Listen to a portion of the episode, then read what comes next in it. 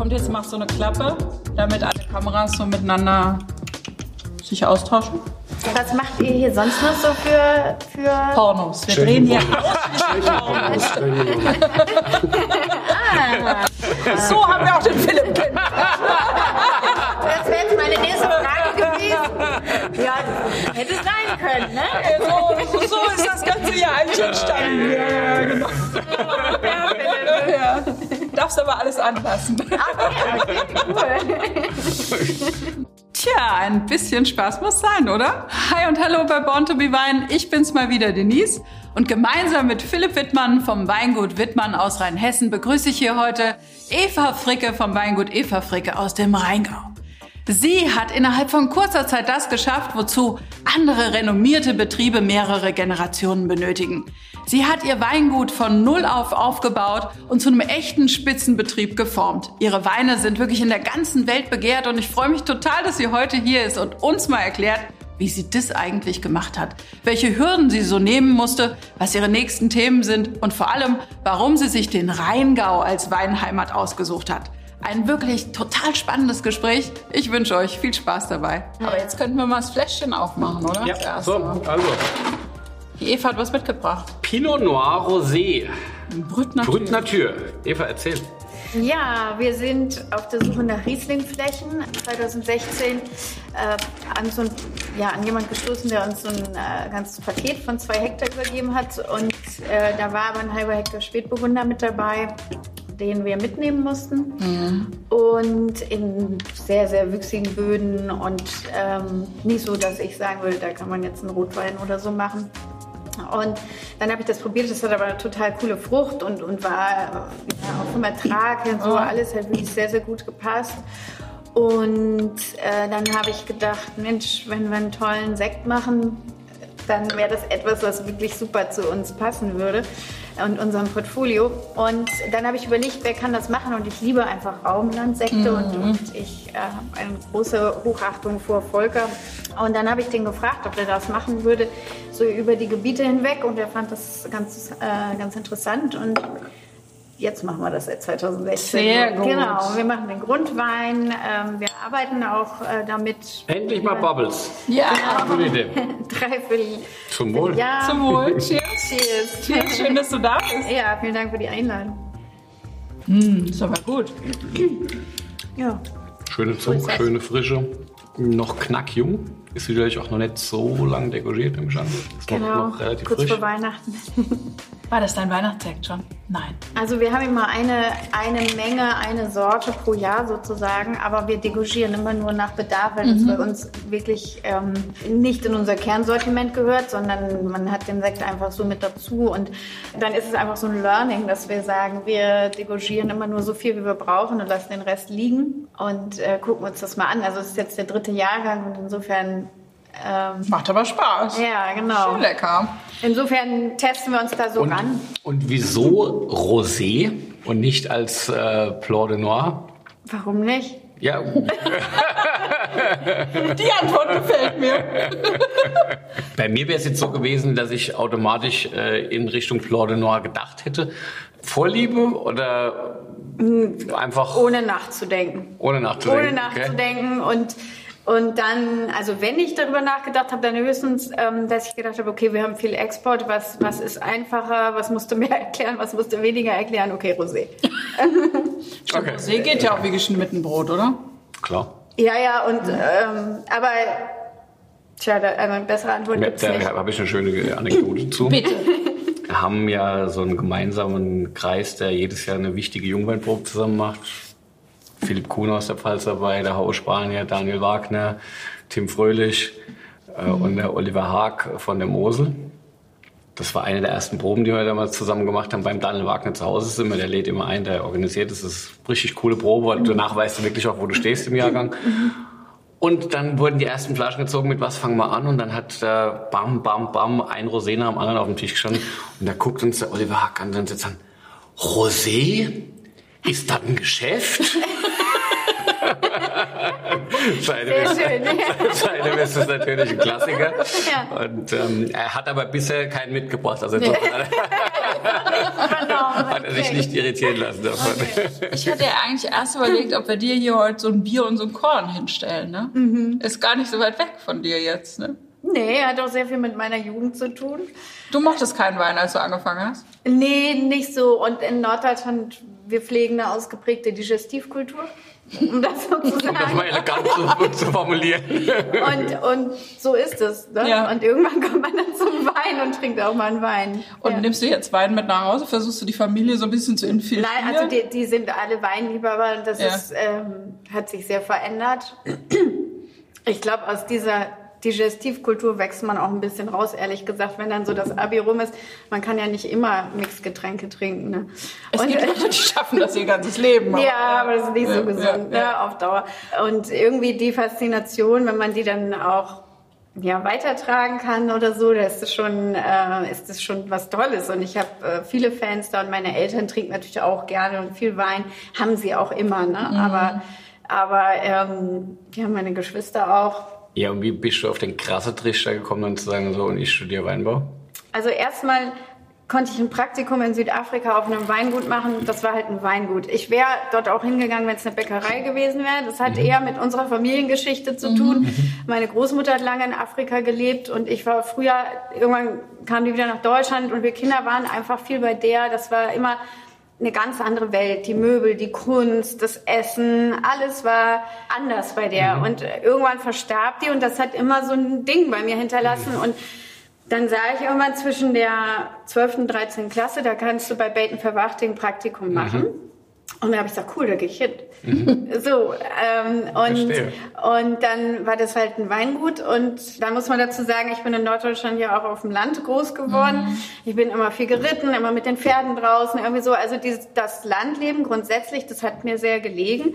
Und ähm, wie ich heute weiß, ist es auch tatsächlich bei uns in der, in der Familie, in meiner Großelterngeneration, die hatten früher in Toren Pferdezuchten und es war immer Landwirtschaft irgendwo. Mhm. Ähm, und auf väterlicher Seite war es eine Bierbrauerfamilie, auf die die Frickes zurückgehen. Also ich habe tatsächlich auch wenn, wenn es viele Jahre gab, in denen meine Eltern gesagt haben, was ist mit den Kindern los? Der eine wird Gitarrist, der andere malt und die dritte will jetzt mit Alkohol was machen. Oh Gott, was haben wir falsch gemacht? Ne? Also Ärzte, deine Ärzte, Eltern. Genau. Ja. Muss man doch in dem ganzen Werdegang, ähm, ja, dann sagen, irgendwann habe ich festgestellt, da waren immer Landwirte. Es waren übrigens auch immer Musiker bei uns in der Familie und äh, Pferdezucht und so. Also es war eigentlich ich, ich sage aber, weil meine Mutter immer gearbeitet hat und nie da war, wurden wir drei uns so selbst überlassen und deshalb haben wir einfach alles ausgelebt und so kommen, glaube ich, diese Sachen zustande. Und ich denke, dass das ist so diese Landaffinität, die wurde da natürlich voll bedient in diesem Farmleben und der Weinberg und der Keller und was weiß ich. Und ich fand das einfach total cool. Und dann habe ich gedacht, oh, aber Wein magst du eigentlich nicht, er ist so sauer. und dann, dann habe ich, musste ich auch noch zurück nach Oldenburg und Abitur machen. Das fand ich natürlich total blöd und so. Und dann habe ich mich so umgeguckt. Dann habe ich zwischenzeitlich überlegt, ob ich zu Becksbier gehe. Da habe ich dann mal ein Praktikum gemacht. habe ich gedacht, vielleicht ich so, werde ich so Bierbrauer. Ja. Und ich glaube auch da wieder, da waren dann meine Eltern so verzweifelt und gesagt, Gott, hoffentlich macht die wenigstens was mit Wein und nicht jetzt auch noch Bier. Ne? Und dann sagte meine Mutter irgendwann, du, ich habe, äh, meine Mutter ist Augenärztin und sagte, du, ich habe einen Patient und der kommt immer, der macht doch immer so Weinreisen. Und auch in Geisenheim hat er, macht er mal Vorlesungen und so. Und meistens immer nach diesen wilden Weinreisenden Sachen, dann kommt er immer, dann hat er immer irgendwas und so. Und, und am Ende, Klar. entweder ist er gestürzt oder irgendwas war. So. Ich kann ihn ja mal fragen, der, der hat einen Weinhandel in Bremen, ne?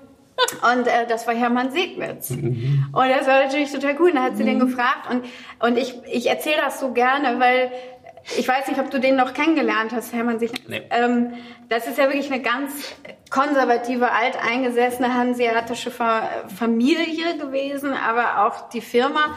Im Weinhandel. Im ne, Weinhandel. Mhm. Und ähm, der war aber so weltoffen und äh, der sagte damals, wow, die Weinbranche braucht Leute von außen und die, die Eva soll mal in die Firma kommen und mhm. dann erzählen wir dir was. Bei mir sind junge Geisenheimer äh, die können, äh, die können mal was erzählen mhm. vom Studium, was man so machen muss.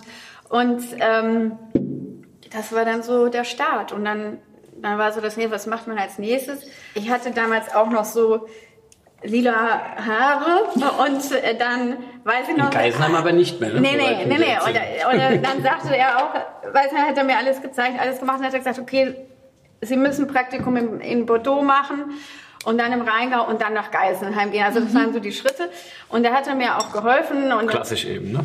Ganz Bordeaux, klassisch. Rheingau. Ganz klassisch. Und ähm, dann hat er im, am Ende vom Gespräch gesagt, aber das muss bitte dann weg sein. Zeug. Genau, ganz genau. Ja, und das war irgendwie der Start. Ja, ne? okay. cool. Dann gut, dann kommst du nach Geisenheim und alles ist aufregend. Ich muss sagen, ich hatte auch ein ganz, äh, ganz tolles Praktikum bei Schloss Johannesberg.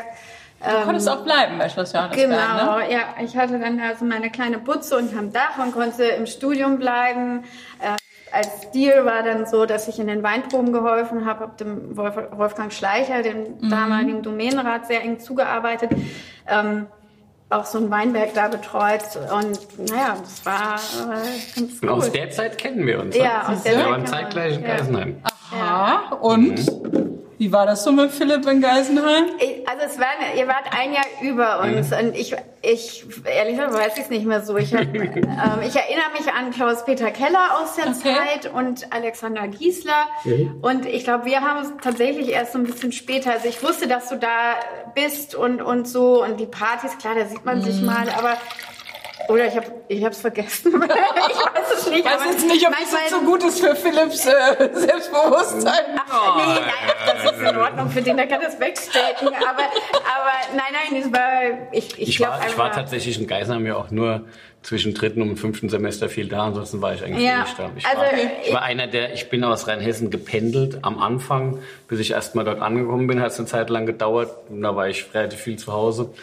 Ähm, Ja. Und dann ähm, gab es diese kurze, intensive Zeit zwischen Ja. dritten und fünften Semester mit Vollgas und IBIA. Und dann bin ich schon wieder ausgezogen und war wieder, wieder zu Hause und bin dann Ja. äh, nur ab und zu noch nach, nach Die Eva war ja auch in Geisenheim, also deine Eva, Ja. ne? Und war, hast du die da zwischen dem dritten und fünften Genau. Semester kennengelernt? Ja. Ah ja, okay. Nachdem dann alles geregelt war, bin ich wieder nach Hause. Siehst du? Ja. Okay, ja. Nee, und ich, ich weiß auch, du warst. Deswegen also, war er so ein bisschen in Deckung wahrscheinlich. Da hast du ihn gar nicht so mitgekriegt. Der war, da, ähm, naja, ich weiß es nicht. Wir waren tatsächlich auch mal bei euch auf dem Weingut. Das weiß ich noch, da war mein Vater auch mit dabei und haben wir eine große Probe gemacht. Aber es war nicht so, ähm, dass, dass wir viel miteinander zu tun hatten in Nee, Geisenheim. Ich kannte dich irgendwie so aus den Kreisen und so, aber so haben sich die Wege nicht gekreuzt. Nee. ja. So, und jetzt hast du seit 15 Jahren ein Weingut, ein eigenes. Seit 18. 18, Entschuldigung, Ja. seit Ja. 18 Jahren. Du hast ja was aufgebaut, da brauchen andere, kann man das so sagen, mehrere Generationen für, oder? Das ist auf jeden Fall äh, ein echtes Brett, den Mut erstmal zu haben, so einen Weg zu gehen. Und mit diesem Selbstverständnis, das dann auch zu machen und dann auch, auch, ich sag mal, stabil zu bleiben, weiterzumachen, auch wenn es mal schwierig ist. Ähm, du hast ja in der Anfangszeit parallel ähm, dann, äh, warst du gleich beim Josie oder warst du? Ich, ich war zuerst bei ihm und ähm, Beim hab, Johannes Leitz, ne? Genau, Äh, genau. Ja. Und äh, 2004 bis 11 und habe von Anfang an mit ihm auch besprochen und auch dass, vertraglich dass du geregelt, dass, ich irgendwann da, äh, dass wir da- das selber so, machen. Du hattest Ah, dann auf okay. der einen Seite zwar ähm, äh, noch diese Sicherheit des, Genau. des, des, des, der Anstellung, auf der anderen Seite aber halt konsequent darauf hingearbeitet, dass es irgendwann diesen Tag geben wird, Ja. äh, wo es, wo es, wo es ganz alleine weitergeht. Ja. Und, und ähm, das ist schon, das, das ist schon, da, da, da braucht man einen Haufen Power, da braucht man Ja. auch einen Mut und Ja. ähm, vor allem ist es ja dann auch so ausgegangen, dass diese, dieser Schritt in die Selbstständigkeit, ohne noch irgendeine eine, eine, eine, Rückwand zu haben, dann ja auch perfekt gelungen ist. Ja, du hast ja dann in, relativ schnell innerhalb von fünf Jahren, würde ich mal sagen, bist du ja ziemlich durchgestartet mit dem Weingut. Und, und das, das ist schon, das ist schon sehr cool. Also das gibt's auch, glaube ich, nicht so oft. Also ist auch nicht, kann man auch nicht äh, als selbstverständlich ansehen.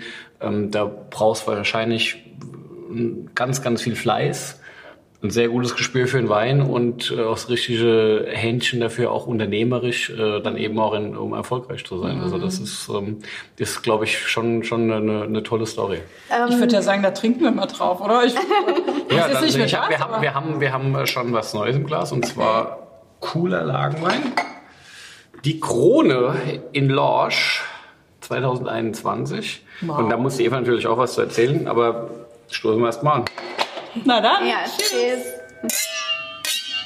Mhm. Und ich habe Eva dann in dieser Zeit, als sie beim Jose war, kennengelernt als jemand, der sehr hartnäckig genau wissen will, wie ähm, Weinbau funktioniert. Ähm, Bioanbau als Thema. Wir haben darüber öfter telefoniert, ja. wo es darum ging, okay, wie geht man im Planschutz um, wie, ja. wie sieht man die diesjährige Saison, auch Richtung Ernte, ähm, all diese Dinge. Und ich glaube, du bist einfach jemand, der, der es immer genau wissen will ja. und, der, und der nicht aufhört, bis, bis du eine Antwort hast, bis du, also die, auch im, ich nehme an, im, im, täglichen Arbeiten, oft gibt man sich die Antwort ja dadurch, dass man hartnäckig ist selbst, wenn man irgendwann das Ergebnis sieht. Ja. Ja, und ähm, Du hörst halt nicht auf, bis du die Antwort hast. Also du bist auch ein bisschen nervig dann. Natürlich, frag mal alle meine Angestellten. ich glaube, ich alle sind nervig. Aber ich glaube, die, das ist eine treibende Kraft, die du auch haben musst die musst du immer haben, glaube ich, als Winzer und in der Arbeit mit der Natur, weil du ja nie jedes Jahr das Gleiche vorfindest. Das mhm. heißt, also wenn du einen gewissen Qualitätsanspruch hast und ich meine, jetzt haben wir durch Klimawandel und, und andere Bedingungen haben wir ja noch mal andere Aufgaben.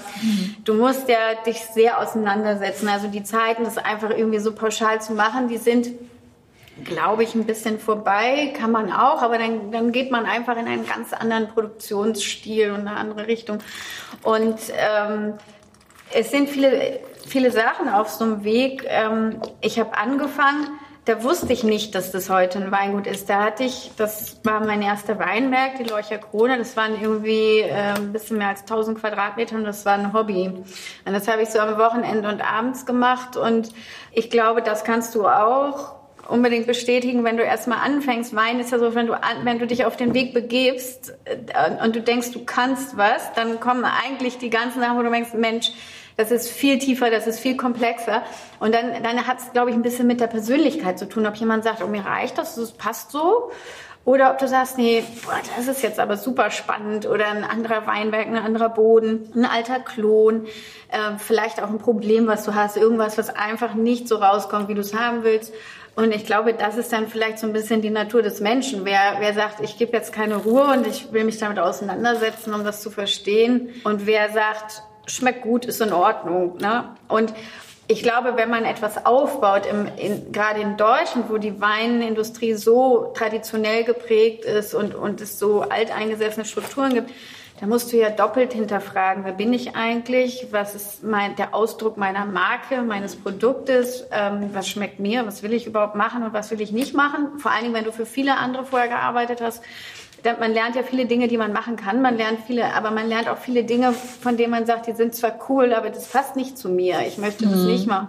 Und das ist ein ganz langer ähm, Werdegang. Ne? Das ist ein ganz langer Prozess. Also ich würde behaupten, der ist auch immer noch nicht abgeschlossen, aber vielleicht kann ich, ich würde sagen, so seit fünf Jahren fühle ich mich immer sicherer in meiner Rolle und in dem, was wir machen und produzieren und in dem Ausdruck und kriegst übrigens auch immer besser auch äh, kommuniziert. Ne? Wenn du nicht so richtig weißt, hm, finde ich es jetzt selber gut oder ist es jetzt reicht das, will ich eigentlich was anderes machen, mhm. dann ist diese Unsicherheit, die bringst du natürlich auch nach draußen. Und der Philipp hatte schon recht, ich habe da einen guten Start gehabt, aber ich habe auch sehr viele Tiefgänge gehabt ne? und viele Momente, wo ich dann immer wieder gedacht habe, was hast du dir wirklich gedacht? ja. Aber es ist ja auch, äh, ich, nur dass man sich mal vorstellen kann. Also du hast es ja so gesagt auch ohne Netz und doppelten Boden. Aber wie war denn das? Also du hast ja jetzt keine Familie gehabt, die ein Weingut hatte. Du hattest keine Gebäude, du hattest keine Maschinen, du hattest erst ja wirklich bei Null angefangen. Wo genau. hast du denn die ersten Weine?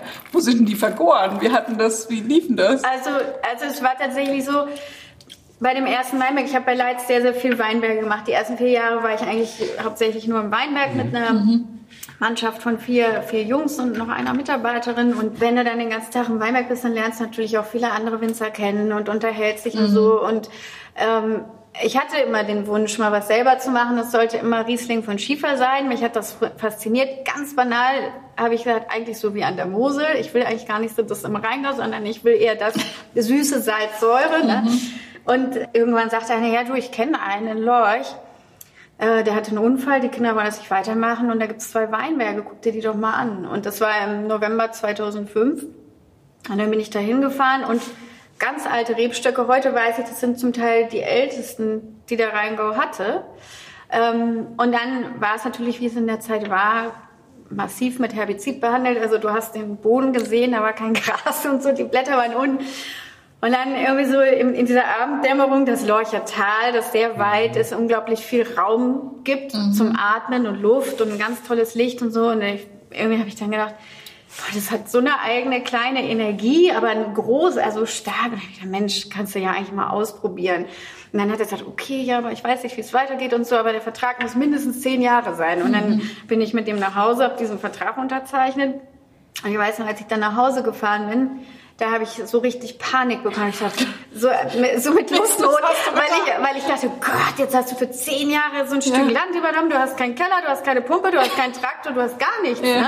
Und dann habe ich mich wieder beruhigt, habe gesagt, naja, im Zweifelsfall nimmt der Johannes das vielleicht. Ne? und, und so, und dann habe ich irgendwie gedacht, okay, jetzt fängst du mal an und schneiden und so habe das dann so langsam nebenher gemacht im ersten Jahr. Und dann kriegst du ja auch eine andere Bindung, ein anderes Gefühl dafür. Habe auch unglaublich viel Unterstützung gehabt von Freunden, natürlich auch von Johannes, aber auch sehr stark von Theresa Breuer und von Hermann Schmorans, weil die halt auch diese ganzen kleinen Gerätschaften hatten ja. und so. Daher kommt übrigens der Ausdruck Chateau Fricke. Das hat der Hermann immer gesagt. Er hat immer gesagt, räumt den roten Teppich aus, Chateau Fricke kommt zum Keltern. Genau, das, das war so in den ersten Jahren ich weiß nicht, das ist dann irgendwie so ein bisschen immer mehr geworden und dann hatte ich halt äh, Glück, dass ähm, ja Tim Rau das probiert hat bei Regine. Die kennst du ja, glaube ich. Ja, das mehr. ist aber jetzt auch total verrückt, weil du ich, also ich habe irgendwie gelesen, die ersten Weine hast du nicht mal einen Korken drin gehabt oder nee, so. mit Kronkorken und hat auch kein Etikett. Ne? Kein Etikett. Das war ja ein Hobby. Das, und das ist das, was ich sagen will. Das war und das dann gleich zu. Tim Rau. Ja, aber, aber eine Straight. glückliche, ja. glückliche Fügung auch. Ne? Nicht mit Schmidtchen, gleich mit Schmidt. So, das war so deine. Ja gut, aber, gut, aber das aber war auch ein großes Glück, muss man sagen. Einfach, dass die, die Regine, das ist eine alte Schulfreundin von mir, mhm. von der Schneiderei in Berlin und die hat damals PR für Tim gemacht und auch im Adlon und noch für andere und so. Und der hat sich dann irgendwann eine Flasche geschenkt und dann saßen die abends zusammen, da war ich gar nicht dabei und haben das getrunken. Und dann sagte er, ja, okay, das, äh, das ist ja cool, was ist denn das und so. Und dann hat er das genommen. Cool. Und dann musste ich ganz schnell ein Etikett machen. Das ist bis heute so geblieben. Das habe ich irgendwann in der Mittagspause mit einem Freund zusammen gemacht. Das so ganz ordentlich dafür. ja, genau. ja. Erst, die, zuerst war die Schrift noch größer und so Sachen. Und dann, hat, dann habe ich gesagt, ja, Mensch, Tammo, das ist aber auch irgendwie schön und klar und so. Und dann sagt er, ja, willst du aus Norddeutschland auch? Und dann sagt er, willst du ein Feng Shui-Etikett? Ich gesagt, ja, super. Dann hat er die, ich die Ecken holen, super. Und dann hat er mir das geschickt. Habe ich mir drei Logos angeguckt. In der Mittagswoche gesagt, das nehmen wir. Okay, und so cool. war das. Das so muss manchmal gar nicht so kompliziert sein. Nein, und so war wirklich der Start. Und dann war es drei Jahre wirklich auch tatsächlich nur ein Hobby. Also bis es dann so, äh, so kam, dass mehr Kunden waren, dass man auch sagen konnte, okay, davon kannst du eventuell auch mal leben. Das hat schon drei bis fünf Jahre gedauert. Und vielleicht auch, Johannes hat ja eine unglaublich erfolgreiche und wahnsinnig schnelle Entwicklung hingelegt. Mhm. Und es war, und ich machte dann immer mehr, dann den Keller, dann wurde ich Betriebsleiterin, so seine rechte Hand und habe auch immer mehr von den Exportsachen betreut. Es war dann einfach so ein Moment, wo man, wo ich mich gefragt habe, ist das der Weg, den ich gehen will mhm. oder, oder nicht? Und auch im Sinne von Johannes, der mich auch sehr unterstützt hat und das mit mir zusammen ähm, irgendwie ja auch alles möglich gemacht hat, war es dann wirklich so, dass ich auch gesagt habe, vielleicht bin ich auch unabhängig von meinem eigenen, aber da war ein Punkt, da war ich nicht mehr die richtige Angestellte für Johannes. Der brauchte auch wirklich was anderes. Der brauchte mehr Leute, der brauchte äh, volle Präsenz und dann haben wir einfach so einen fließenden Übergang gemacht. Ich war dann mhm. noch, ich glaube, noch ein knappes Jahr irgendwie so auf Rechnung, habe ich meinen Nachfolger noch eingearbeitet, habe noch so ein paar war Sachen. War ja auch gut für dich, war noch ein bisschen genau. Zubrot quasi, ja. ja. Und insofern war das für ihn auch ein fließender Übergang und ich denke, ist im Übrigen natürlich, das kannst du heute sicherlich auch, siehst du sicherlich auch so, so mit das Härteste, was, was, was dir passiert, wenn dir ein ganz wichtiger Mitarbeiter verloren ja. geht, mhm. egal ob der sich jetzt selbstständig macht oder woanders hingeht, ja, wie auch immer. immer. Das ist Wahnsinn, weil es entsteht eine Riesenlücke. Ja. Es äh, ist in der Regel dann so, dass es dann auch eine gute eine Persönlichkeit ist, die irgendwo ähm, auch eins zu eins so nicht zu ersetzen ist. Mhm. Und ja, das ist, äh, das ist, glaube ich, heute schon so, dass wir mit unseren Weingütern auch nur funktionieren, wenn wir ein gutes Team haben. Mhm. Und ähm, man hält immer die Luft an, wenn, wenn, ja. äh, wenn ein, ein, Mitarbeiter nach einem Gesprächstermin fragt, man, oh, oh, was ist jetzt? Ja. Ich wollte sagen, wenn sie das so erzählt, ähm, ist das für dich eigentlich auch so der der, der gefühlte gedankliche Super-GAU, dass jetzt so eine tragende Säule in deinem Unternehmen sagt, ach ja, weißt du, Philipp, du, ich habe da jetzt so ein Angebot von ein paar Weinbergen in Natürlich. An der Mosel. Also ganz, ganz im Ernst. Ja. Bei, bei mir ist es wirklich so, ich habe mittlerweile äh, ein Team mit wirklich so tollen Leuten, wo jeder seinen Platz auch irgendwie Mhm. hat. Das wäre natürlich, also wenn, wenn, wenn der Georg, äh, mein, mein, mein Kellermeister, wenn der sagen würde, ich verabschiede mich, Mhm. das wäre, das, das, das, das würde, das, das ist wie wenn du deine Frau verlierst. Das ist, Nein. das reißt, das reißt, Ja. das reißt also Ja, auf der betrieblichen Ebene, es ja. reißt einfach ein, ein Ja. richtiges Loch dann und ähm, insofern, ähm, man muss deshalb auch gucken, dass man äh, nie zu sehr meint, man ist der Mhm. Einzige, der da wichtig ist oder irgendwie, sondern es ist letztendlich so, das Ganze sind Bausteine, die nur gemeinsam funktionieren und ähm, am Ende muss jeder in dem, was er macht, auch glücklich sein Mhm. und seinen Sinn drin sehen. Wenn Eva jetzt damals beim Josie gesagt hat, ja, hey, eigentlich ist der Job, den ich da mache, und der war es ja auch. Geil, das war ja, Ja, ein super, cool, das war ja ein super, super Job. Job, ja, ja. So und das ist halt immer die Frage, wo möchte man selbst hin? Und deshalb am Ende musst du auch, wenn jemand geht, musst du es auch akzeptieren, weil ja, klar, ähm, jeder hat äh, das Recht, äh, sein Glück zu, äh, äh, zu suchen und zu finden. Und ähm, du kannst halt nur schauen, dass du als als als als Arbeitgeber in deinem Team so gute Rahmenbedingungen schaffst, dass man sich da wohlfühlen kann und das auch als seine Aufgabe sehen kann. Und, und äh, ich glaube, wichtig ist auch, dass man, wenn man, wenn, wenn man gut ist, möchte man auch ein Stück weit Freiheit haben. Ja. Ja, ich glaube, Ja. das ist was, was wichtig ist. Und, und, und, und da, Das ist natürlich gar nicht so einfach, weil zum Schluss natürlich, auch bei Wittmann stehst du natürlich für die Weine, ne? Hast du zum Ja, Schluss. ja, na klar, Ne? Das na ist klar, na klar. Das ist, das ist, ist ist schon, ist, ist schon so, dass äh, in, in einem großen Unternehmen ist es einfacher, Ja, ähm, weil, weil du halt äh, in der Führungsriege dann, dann nochmal einen, einen Tacken mehr Verantwortung hast. Ähm, einfacher in- hinsichtlich dieser Frage. Ja. Auf der anderen Seite, manchmal lebt es vielleicht auch ein bisschen leichter, wenn man sagt, ich habe relativ viel, viel coolen äh, Freiheitsradius, Radius, aber ich, ich kann nachts gut schlafen. Ja, Ja. Das ist ja, Aua. ich mein, weil- Ja. weil Kannst das, du jetzt auch ein Lied von singen, ne? Ja, nein, es ist, es, Genau. ist, es ist, ist schon genauso, wie Philipp sagt, aber natürlich ist in so einem Ist so. kleinen Rahmen wie bei, bei mir, ist es halt, wo auch die Mengen so begrenzt ist, sind, da kannst du nicht äh, jemanden was eigenes machen lassen, was eventuell überhaupt nicht unter deiner, in deinem Stil ist, weil du einfach gar nicht mehr hast. Und ähm, das ist, äh, was er gerade sagt, das ist auch wiederkehrend bei uns. Das ist im Moment in dieser Größe und in dieser Aufgabe funktioniert tatsächlich nur immer in Zusammenarbeit mit mir. Und da haben sich schon einige dran gestoßen, weil natürlich jeder kommt aus Geisenheim und hat einen eigenen Traum und eine eigene Idee und eine eigene Vorstellung und auch ganz ehrlich e- eigene Arbeitsrhythmen. Und ich weiß nicht was, wenn, wenn du dich dann immer wieder absichern musst oder musst Dinge umsetzen, die dir vielleicht nicht so liegen, das, äh, also das habe ich viel gesehen, aber es ist auch nicht so, dass ich sagen kann, komm, dann mach und ich sehe zu, dass ich es verkauft kriege. Dafür ist unser Anspruch zu hoch, unser, unser Gefüge, unsere Qualität, unsere, ne, die Preise. Also wir sind, wir bewegen uns. Das hätte ich vielleicht auch anders machen können. Ich weiß es nicht. Es ist so gewachsen, aber wir bewegen uns natürlich schon jetzt in so einem schmalen Grad. Da müssen wir auch liefern. die, die, die Weine sind halt bleiben halt was Persönliches. Ja. Das ist halt am Ende, das ist, Ja. das ist in dieser Struktur, es, es Ja. geht mir auch so, das ist irgendwie was Persönliches Ja. und ähm, das lässt, das lässt sich auch nicht ändern. Klar, wenn du, wenn du, wenn du dich entscheidest, größer zu werden, ändert sich das automatisch ein Stück weit. Ähm, aber bis zu einem gewissen Punkt ähm, bleibt das halt persönlich. Und eigentlich ist das aber ja auch was Besonderes, weil dadurch ist Identität da, dadurch ähm, Ja. äh, entsteht auch ein Spannungsprofil und, und, und äh, Emotion auch bei demjenigen, der es trinkt. Richtig, äh, Ja? total. richtig. Und äh, das, das, gehört, das gehört halt beim Wein dazu.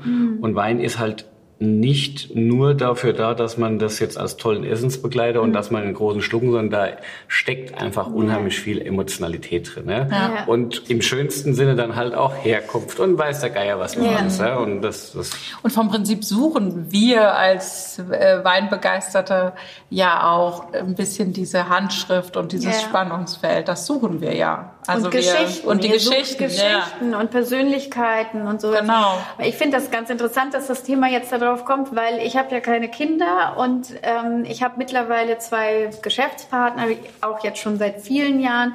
Und wir überlegen natürlich immer, was macht man aus diesem kleinen Juwel, was jetzt auch so wahnsinnig erfolgreich funktioniert.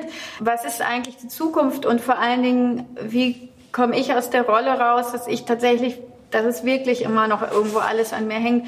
Und wir haben jetzt äh, vor anderthalb Jahren entschieden, dass wir ab jetzt ähm, wirklich auch bei Mitarbeiterauswahl immer danach schauen, wer bringt das Potenzial mit, auch den Ehrgeiz, auch die Vision, mein Weingut im Grunde in die Zukunft zu tragen. Das mhm. muss nicht heute passieren und ich sehe mich auch noch mindestens fünf, sechs, sieben, acht Jahre dort und ich sehe mich auch irgendwo so, dass ich es im Hintergrund stützen kann. Aber es ist ganz klar, eine unserer nächsten Aufgabenstellungen, dass wir sagen, wir müssen auch personaltechnisch muss dieses Weingut ja auch eine Zukunft haben. Und mhm.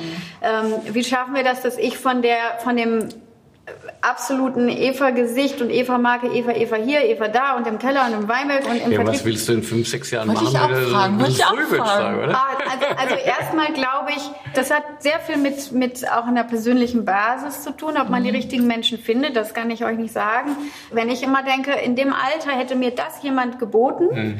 und hätte gesagt, ich bin bereit, ähm, im Ablauf von ein, zwei, drei, vier Jahren immer mehr mich zurückzuziehen. Das heißt nicht, dass ich nicht mehr da bin, aber im Moment steht und fällt wirklich das Tagesgeschäft mit mir. Und mhm. das ist eine, das ist auch sehr, sehr anstrengend. Mhm. Das ist, da sehe ich mich einfach nicht mit 50. Das mhm. möchte ich nicht. Ähm, das heißt aber nicht, dass ich nicht die, das Gesicht bleiben kann, die Marke und langsam jemanden dahin bringen kann, dass er es übernehmen kann. Ähm, das müsste man mit eigenen Kindern auch. Also ich meine, auch mit eigenen Kindern musst du rechtzeitig, glaube ich, in unserem Geschäft irgendwann diese Übergänge schaffen, weil, weil im Wein dauert alles so lange. Also du musst die Leute finden, die Bock da drauf haben. So, dann musst du sagen, passt es überhaupt noch für die nächsten Jahre, in denen wir es gemeinsam verantworten und ich am Ende des Tages aber immer noch alle Rechnungen mhm. zahle. Also das ist halt auch ein Ding. Aber dann, dann musst du ja auch sehen, du lernst halt einfach nur sehr langsam. Du machst jede Arbeit im Weinbau einmal mhm. im Jahr und dann kommt der nächste Arbeitsschritt und der nächste und der nächste. Und die Saison ist anders als die davor und die davor. Das heißt, Erfahrung und Lernen und, und auch etwas von jemandem zu übernehmen, das dauert. Mhm. Das dauert drei, vier, fünf Jahre. Also, und ich, ich habe das immer in meinem Werdegang an vielen Kollegen, die ich unglaublich respektiere, beobachtet, die vielleicht auch keine Folgegeneration hatten und die das so ein bisschen verpasst haben, die gesagt haben, oh, ich sitze mit 70 auf dem Trecker, ich mache das oder ich mache das noch so und weißt dann irgendwann kommt so ein Punkt, entweder ist es mal was Gesundheitliches oder ist etwas anderes und dann, dann zerfällt dieses Lebenswerk mhm. und ähm, äh, das finde ich tragisch. Das ist nicht okay. Also dafür hast du ja auch selber nicht das aufgebaut. Und das ist natürlich wahrscheinlich jetzt auch bei der Eva, also ich sage das jetzt einfach mal, yeah. du kannst ja sofort sagen, das stimmt.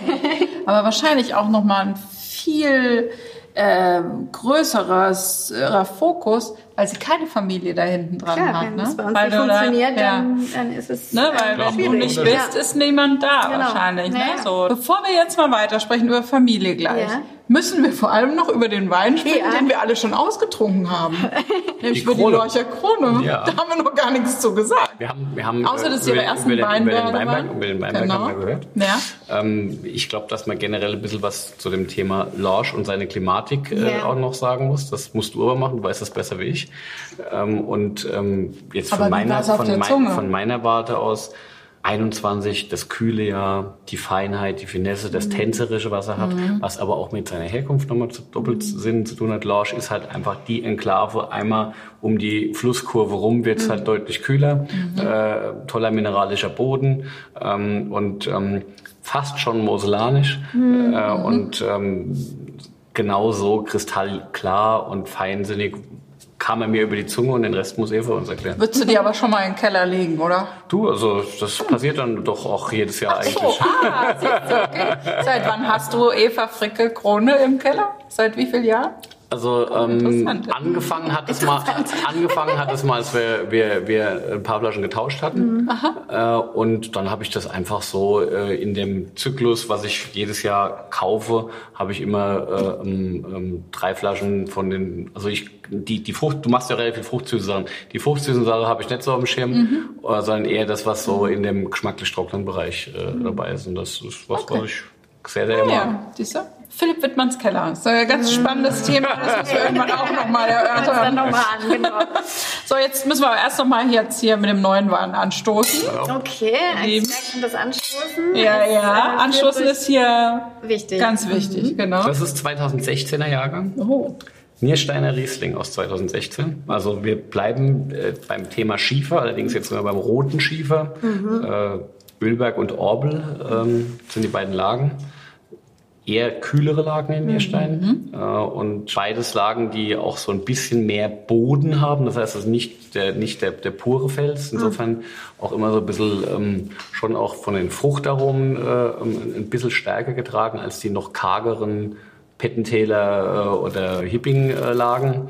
Und ähm, 2016 ist halt für mich persönlich momentan einfach wunderschön zu trinken. 16 ist momentan in Hochform, weil halt einfach so, das ist wie so ein zweiter Frühling, der die Weine jetzt haben. Ja, das ist also, die, die sind, sind, sind, sind ganz offen, äh, haben überragende Fruchtaromen, äh, haben, zeigen trotzdem den Boden schon äh, auch, auch, auch äh, ganz deutlich und nicht irgendwie in verschlossener Art. Und trotzdem wirkt das alles noch sehr jugendlich. Und das ist das, was ich an 16 momentan so mag.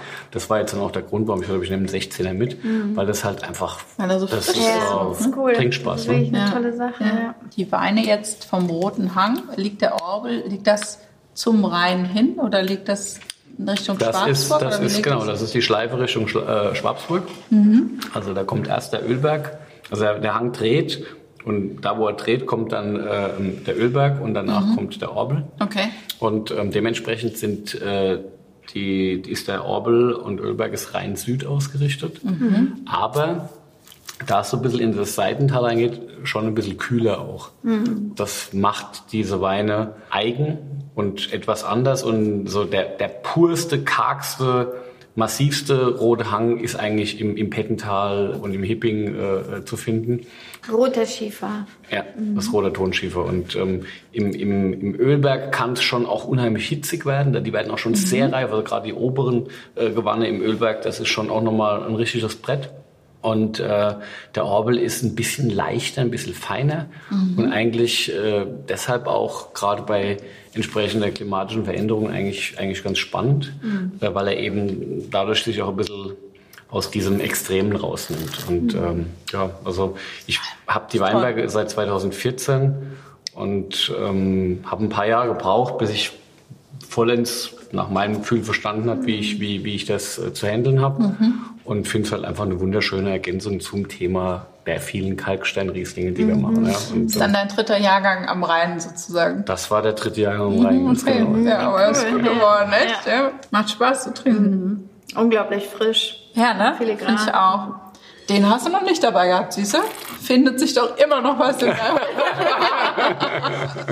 Philipp, wie wichtig ist es in deinem Unternehmen, dass wirklich es ein Familienunternehmen ist, dass die Familie noch präsent ist? Ist das eine große Hilfe oder ist Das das spielt tagtäglich eine zentrale Rolle. Ähm, Familie plus Team, die beiden Komponenten sind das, die es, zusammen ausmachen. Ähm, das Team ist äh, genauso wichtig wie die Familie, sonst wäre das alles so nicht möglich. Aber naja, klar, ich meine, ähm, wenn man in der äh, achten, neunten Generation äh, tätig ist äh, und theoretisch ist das auch ein gewisser Druck zu sagen, okay, es muss irgendwie. Ähm, ich habe das nie so empfunden, dass da äh, ein, ein Druck herrscht, dass ich das, dass ich jetzt unbedingt das Weingut machen muss. Für mich war es als Kind schon immer klar, dass ich es machen werde und ich wollte es auch immer. Ich habe auch mir nie eine andere Frage gestellt. Und ich sehe es aber auch so, dass es wichtig ist, dass es jetzt für die Kinder so ist, dass die nicht das Empfinden haben, äh, sie müssen das machen. Ja? das Ich meine, ähm, natürlich ist das ein großer Wunsch und ein großer Traum, dass das gelingt, dass einer der beiden sagt, cool, mache ich. Aber ja, Wie, wie alt sind die jetzt? die sind 9 und 13. Also ich sehe es für mich so, die nächsten 15 Jahre äh, bin ich auf jeden Fall äh, der Kopf des Weinguts. Äh, und das finde ich eigentlich aber auch ganz cool, freue ich mich auch drauf, weil ähm, ich habe ja gerade erst angefangen. Insofern Ja. äh, ja, war das diesen Newcomer-Preis? Ja, so, ja, insofern, insofern, Und die, die Haare hast du, äh, hast du na, gefärbt. Ne? Ja, du, jetzt, jetzt lasst, jetzt, jetzt, jetzt, jetzt, lasst mich doch erstmal ein bisschen Wein machen und dann gucken wir weiter. Ja? Also so ein bisschen mal reinkommen ins. Thema und dann gucken wir mal weiter. Und ähm, ja, und dann wird man sehen, ich meine, das, am Ende ist es halt so, mein Junior ähm, neigt momentan dazu, eher Fußballprofi zu werden. Ähm, Ist wirklich Also gut wenn man- auch? Spielst du gut? Oder will, will unbedingt? Also ich wollte auch Fußballprofi werden, Ja. das war für mich auch eine Option gewesen. Und ähm, ich hatte es dann irgendwie, weiß nicht, Vertragsverhandlungen sind gescheitert, keine Ahnung. So. Ähm, dann bin ich halt Winzer geworden. und- Hast gesagt, ich habe keine Geduld und, und, und vielleicht, vielleicht äh, Geduld ist sowieso eine meiner großen Stärken, weißt du ja.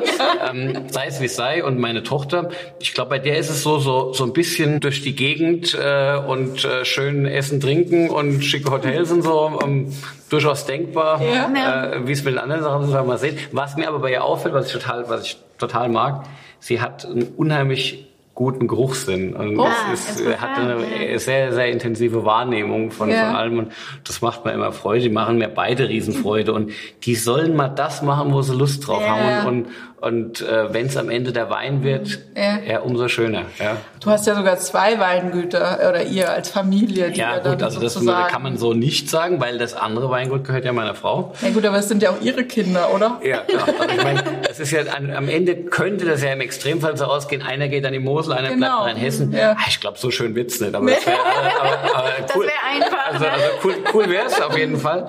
Äh, spannend wird natürlich die Frage sein, wer sich für was interessiert. Und so. Mein Junior sagt so, boah, dieser steilen Weinberg an der Mosel da. Jetzt aber äh, bei dir ist ja tatsächlich keine Familie. Du hast gesagt, du hast relativ viele Mitarbeiter.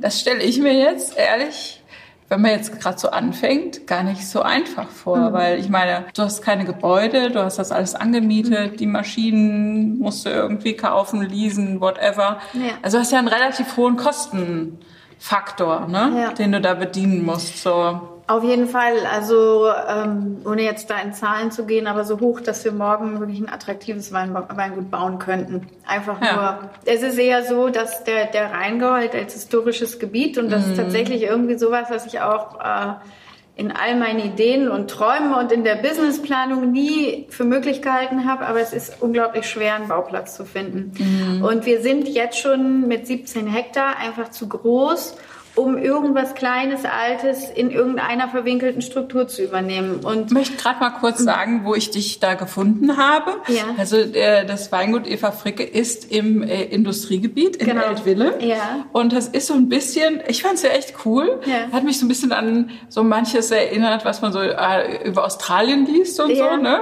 Es war so wie irgendwie Garagenweingut reloaded, sag ich mal. Oder kann man das so sagen? Es sind Hallen, große Hallen, die man... es ist schon größer als eine Garage. Ja, ja, ja, ist schon groß, Und, aber- und, aber es ist natürlich eine ganz moderne industrielle Struktur. Und ich war vorher in einem äh, kleinen alten historischen äh, Weingut in Kiedrich. Das war total schön, verwunschen, wunderschön war das. Und das war irgendwie für mich am Anfang, so habe ich gedacht, oh, du, hast zwar keins, aber du hast eins gemietet und das ist so ein richtiges Weingut mit so einem Keller von 1300 irgendwas. Wunderschön und verschlafen und verträumt. Aber unpraktisch. Aber sehr, sehr unpraktisch. Und als dann die Vermieterin verstarb, ähm, waren die Erben sich anfangs nicht so einig und irgendwann wurde gesagt, okay, wir brauchen jetzt doch raus hier, ne? so mit drei Monaten Vorplanung äh, Planung und Wow, ähm, okay. und äh, dann habe ich mich immer umgeschaut und dann habe ich halt an der Straße runter in Eltville in diesem Industriegebiet so Gebäudehallen gesehen, total modern und ich bin immer, also jahrelang da lang vorbei. und habe gedacht, wie cool, eigentlich hier im Rheingau so ein modernes, schickes Gebäude. Und dann bin ich da hingegangen und habe äh, gefragt, ob man das mieten kann. Und das ging dann. Und dann bin ich im Sommer 15 erstmal nur mit dem Büro und der Verwaltung und dem Verkaufsraum praktisch da reingezogen. Verrückt. Es ist jetzt wirklich eine, also für mich, ne, wenn ich da reingehe, denke ich so, wow, das ist wie so eine industrielle Lagerhalle. Und da gären deine Weine. Ja. Und die gären da auch. Genau. Das heißt, ist das mit den Kellerhefen eine mehr? Braucht man die überhaupt? Jetzt hast Nein. du ja so einen wunderschönen Keller. Also sorry, dass ich das jetzt so frage, aber braucht man die überhaupt? Komm, reichen nicht tatsächlich dann die Hefen, die ihr vom Weinberg mitbringt? Oder, oder setzt du Hefen zu? Also ich bin, ich bin absoluter bekennender äh, auch mal Reinzuchthefennutzer. Wenn ich eine schwierige Charge habe oder, das haben wir heute nicht mehr, aber früher hatten wir noch sehr, sehr viel mehr Zukauftraum. Da weißt du dann oft nicht, was im Weinbau gelaufen ist so richtig. Ähm, wenn irgendwas nicht so unseren Qualitätsansprüchen ähm, äh, entspricht, dann, dann ist es so, bevor ich da warte, äh, dass mir irgendwas mhm. umgeht. Da sind wir auch wieder bei dem Thema, wir können es uns eigentlich nicht leisten bei unseren kleinen Mengen, dass dann mhm. 3000 Liter Tank irgendwie schief geht. Dann, dann nehmen wir durchaus mal eine Reinzuchthefe. Natürlich sind das immer biologische und aromaneutrale und es ist mittlerweile auch immer nur eine. Ähm, aber es ist sehr, sehr wenig. Es gibt Jahrgänge, da haben wir gar keine. Und mhm. dann gibt es Jahrgänge, wo wir tatsächlich mal den einen oder anderen Tank beimpfen. Und ansonsten erarbeiten wir uns immer eigentlich zu Beginn jeder Ernte ähm, einen Ziehtank. Mhm. aus Trauben und Mosten aus dem Jahr. Und das ist unser Impftank, sodass wir unsere eigene Kultur eigentlich da haben. Und ich denke, wenn du wenn du jetzt mal so einen Hefetest machen würdest bei uns, da würdest du alles Mögliche in der Kellerei finden. Und so ist es halt auch in den historischen Kellern, auch, auch wenn das vieles heute biologisch bewirtschaftet ist. Da gibt es halt Generationen davor, die auch Hefen genommen haben. Es ist eine Riesenmischung mhm. und ich kann dieses dogmatische Denken, Wild ist immer besser, das kann ich nicht so ganz unterschreiben. Das muss man auch mal logisch hinterfragen. Was ist denn eigentlich das Wild, was du in einem ganz alten Keller findest, wenn dein Vater andere Hefen, andere Dinge genutzt hat und so. Du hast immer alles. Und du hast natürlich auch immer Natureinflüsse im Weinberg. Mhm. Du hast auch im Weinberg Nachbareinflüsse. Ähm, ich denke, das ist das ganz entscheidend, das auch sauber zu kommunizieren. Also einfach zu sagen, Wild ist besser, ist, ist nicht unbedingt richtig. Ich weiß nicht, wie du das siehst. Ja, also ich bin da relativ entspannt, weil äh, zum einen reden wir natürlich auch so ein Stück weit über Moden und das Thema Spontangärung war vor zehn Jahren natürlich der, der größte Hit. Äh, Hit überhaupt und es war Yippie und aber alles spontan und ob es gestimmt hat oder nicht, aber es war halt eine riesen Story. Jeder hat es gesagt. Und ne? ähm, ich persönlich glaube, dass man, das ist so ein Element von ganz mhm. vielen, was eine Rolle für den Stil der Weine spielt. Mhm. Für mich persönlich ist es so, dass ich mit durch meine Arbeit, wie es bei uns ist, unsere Weinberge, unser Keller und so weiter, dass ich weiß, dass ich ohne den Zusatz von Reinzuchthäfen für meine eigenen Weinberge sehr gut auskomme mhm. und auch fest daran glaube, dass es Teil unserer Identität äh, ist, unserer DNA ist, mhm. dass diese Weine äh, spontan vergoren sind und dass es dazu zählt.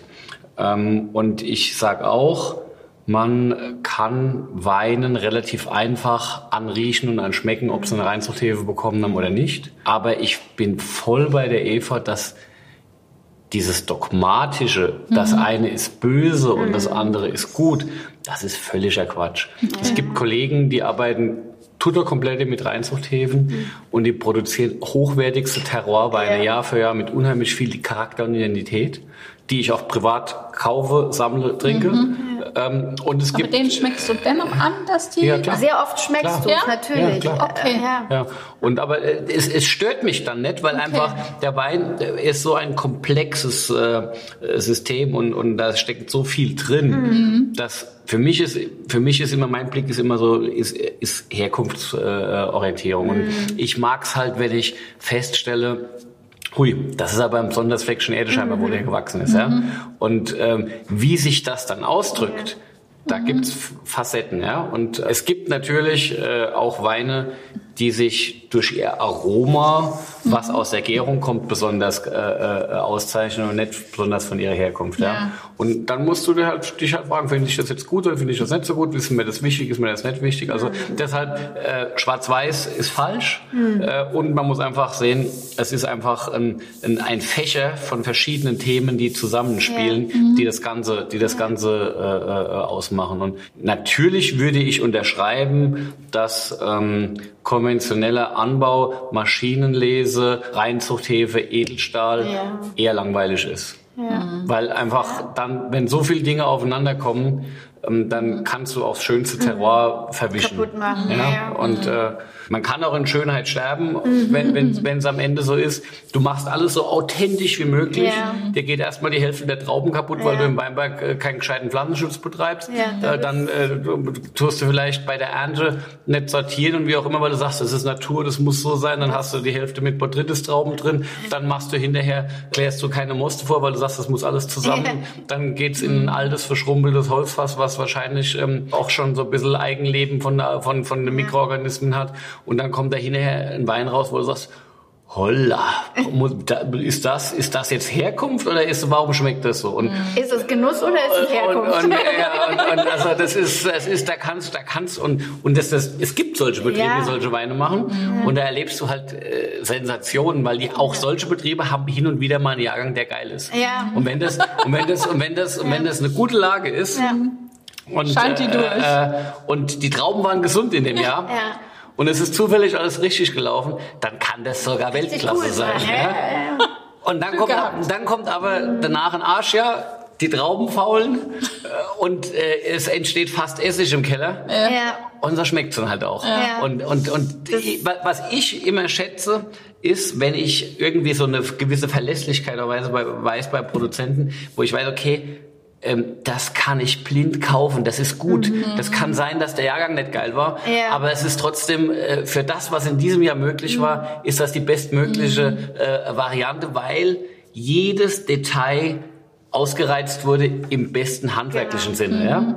Das ist dann, das, das ist, dann sage ich, wow, wow. Ja. Äh, Ich finde aber auch okay, wenn man manchmal, wenn jetzt jemand sagt, okay, ähm, meine Strukturen sind so, dass ich es nicht schaffe, in einem schwierigen Jahr alles von Hand zu ernten. Und ich lasse den Vollender fahren. Ja, lass ihn fahren. Ja. Um, wenn, lieber gesunde Trauben mit dem Vollender geerntet, als faule Trauben unsortiert äh, äh, äh, irgendwo verarbeitet. Ja? Also, Ja. Sehe ich genauso. Ja. Ja. so, Wobei ich habe was zu trinken. ja, super.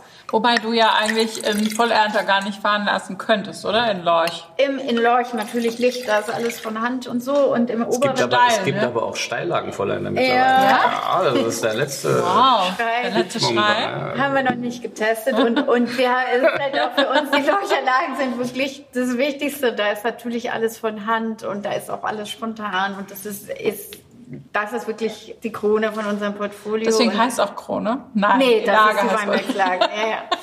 Ähm, ich bin aber immer Fan zu sagen, was wir machen. Dass wir ab und zu einen Vollernter nutzen, dass wir, wenn es doof kommt, müssen wir eine Reinzuchthefe nutzen. Wenn, natürlich machen wir es nicht, wenn wir es nicht brauchen. Aber es gibt immer wieder diese Situation und genauso musst du halt mit dem Vollernter Dinge holen, um irgendwo ja ein frisches, klares Produkt zu behalten. Und auch mit dem Vollernter, den kannst du dir einstellen. Du kannst auch da unglaublich feines Lesegut haben, wenn du das äh, richtig machst. Und du kannst vorher die schlechten Sachen rauslesen. Also du kannst auch dort qualitativ arbeiten. Das heißt nicht, dass es alles schlecht ist. Ne? Und ich versuche immer die Dinge zu sagen, die wir auch machen, weil es alles andere Und, fällt und, und, und für mich ist es so, wenn ich zum Beispiel erzähle, ich, bei mir ist alles von Hand gelesen und ich vergehe alles spontan. Damit möchte ich nicht sagen, dass ich das andere Kacke finde. Dieses Bauchweh, dass diese Ernte, die da draußen heranwächst in einem Jahr, irgendwie Ja. kaputt geht, bevor du die nach Hause geholt hast. Ja. Diese Angst, mit der musst du leben, mit der musst du auch umgehen. Du darfst dann deshalb nicht zu ängstlich sein. Du Ja. darfst nicht aus lauter Angst Falsche- dann äh, schon drei Wochen zu früh ernten, weil du dann die Qualität nicht bekommst. Du musst dann auch cool bleiben, musst sagen, hey, ich weiß, wenn es gut geht, wird es einfach viel, viel besser, also muss ich das auch ein Stück weit aushalten. Und deshalb ist es ja auch in der Ernte so aufregend, von Tag zu Tag nochmal neu zu entscheiden, lese ich denn jetzt, was lese ich, wie gehe ich denn vor? Bin ich zu schnell, bin ich zu langsam? Und ähm, klassischer Traum, du träumst nachts, dass du nicht rechtzeitig da warst zur Ernte äh, und äh, es ist alles irgendwie, du bist zu spät. Also bei, bei mir war dann der Traum so, ich komme heim, mein Vater hat schon geerntet und, äh, und, und ich hab's verpasst so ungefähr. Äh, und, Immerhin hast du den Vater Traum noch, gemacht hat. Ja, ja. Oder halt äh, ähm, irgendwie, du hast es verpasst, äh, dich drum zu kümmern. Äh, Ja, ja, dieses Verpassen, dieses oder nicht rechtzeitig. Ja, ja. Ja. Auch, auch, äh, auch so ein Ding im Keller, nicht nach den Fässern während der Gärung geguckt zu haben. Ja, ja, alles ist und, äh, ähm, ja, also das ist der Alltag, in, in Bist du dem manchmal wir nachts wach und gehst in den Keller und checkst? Das ist schon passiert, ja. ja. Ist schon äh, tatsächlich. Ist, ist tatsächlich. Die besten Nächte sind die, in denen man einfach schläft. Ja, ja, also, ja, ja. stimmt. So, aber manchmal ist es ja so, dass du nachts wach wirst und du hast ein Thema irgendwie und, und dann liegst du wach und dann denkst du nach. Mhm. Das kann genial sein, weil du in dem Moment eine wesentliche Entscheidung für dein, für dein Leben, für dein Weingut, wie auch immer triffst. Es kann aber auch grauenhaft sein, weil du nicht einschlafen kannst und weil dich was, weil dich was äh, martert und du es nicht, nicht regeln kannst in dem Moment. Also, ich habe das auch und, und fast jede Nacht eigentlich. Und es hat aber auch damit zu tun, ich glaube, das, das wissen auch viele nicht. Du bist in der Weinlese startest du und du bist lückenlos von, je nachdem, wann du morgens startest, um mhm. vier, fünf oder sechs oder sieben, mhm. bis abends um elf, ja. bist du im Einsatz. Und dadurch, dass parallel alles läuft, bist du auch immer, sage ich mal, in der Kommunikation mit anderen Menschen. Also diesen Moment zu sagen, jetzt muss ich mich wirklich mal kurz zurückziehen mhm. und überlegen, was mache ich mit meinem besten Wein, was mache ich wie reagiere ich auf das Wetter? Poker ich oder hole ich es vorher ja. rein oder so? Dafür brauchst du auch einen Moment Ruhe. Und leider ist es halt einfach immer nur nachts in der Weinlese. Das ist mhm. tagsüber, also bei mir ist es fast nicht gegeben. Ja, ja, und trotzdem sind diese Entscheidungen, die du dann triffst, die sind kriegsentscheidend oft. Mhm. Und das ist natürlich einfach wochenlang auch so ein bisschen äh, am Rande des Wahnsinns. Und du merkst es halt auch immer so, je länger die Lese dauert, desto und du musst anstrengender wird es. Und du musst dir deshalb manchmal im Herbst abends auch richtig schön einer reinballern. Ja, du musst einfach mal Reset drücken. Einfach mal, ne? immer so, ja. Ähm, ja. ja. ja. Aber wo reinballern, das ja. ist 2012er Aulerde, großes Gewächs. Ähm, ja. Aulerde ist ja meine Lieblingslage von ah, Philipp. Okay. Erzähl mal was zu Aulerde. Hm. Nee, nee, nee, nee. Vergiss es. Wenn das schon deine Lieblingslage ist. Wolltest du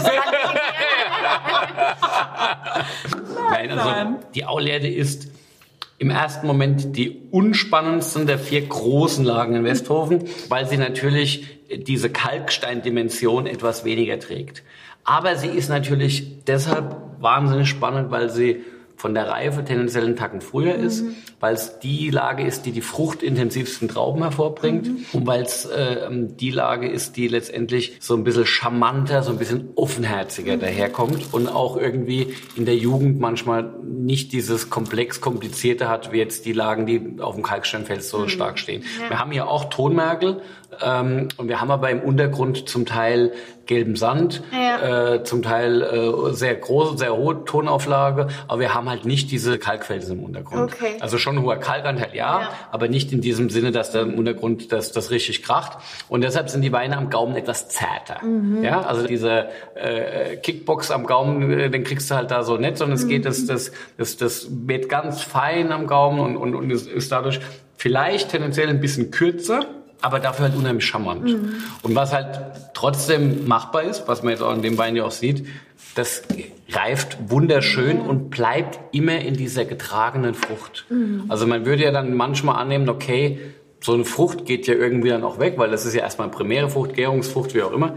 Nee, es gibt Lagen, die einfach davon leben, mhm. dass sie diese Fruchtkomponenten haben und das ist letztendlich auch im Alter immer noch ähm, das, das Maßgebliche. Und ich finde, mhm dass kein anderer das so gut hinkriegt, diese Frische und diese Zartheit zu erhalten, auch gereift, mhm. wie der Philipp. Mhm. Das muss ich jetzt mal sagen. Ja. Wahrscheinlich werde ich jetzt unter den Tisch getreten. Nein.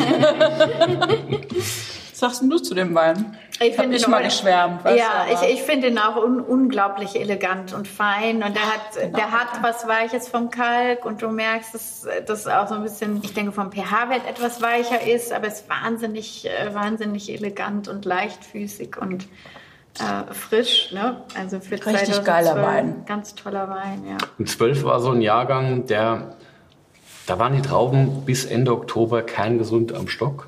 Mhm. Zum Schluss, dann gab es, ich glaube, am 30. oder 31. Oktober gab es Frost und dann sind die Blätter abgefallen und die Trauben waren immer noch Krass. gesund dran. Das okay. war so war.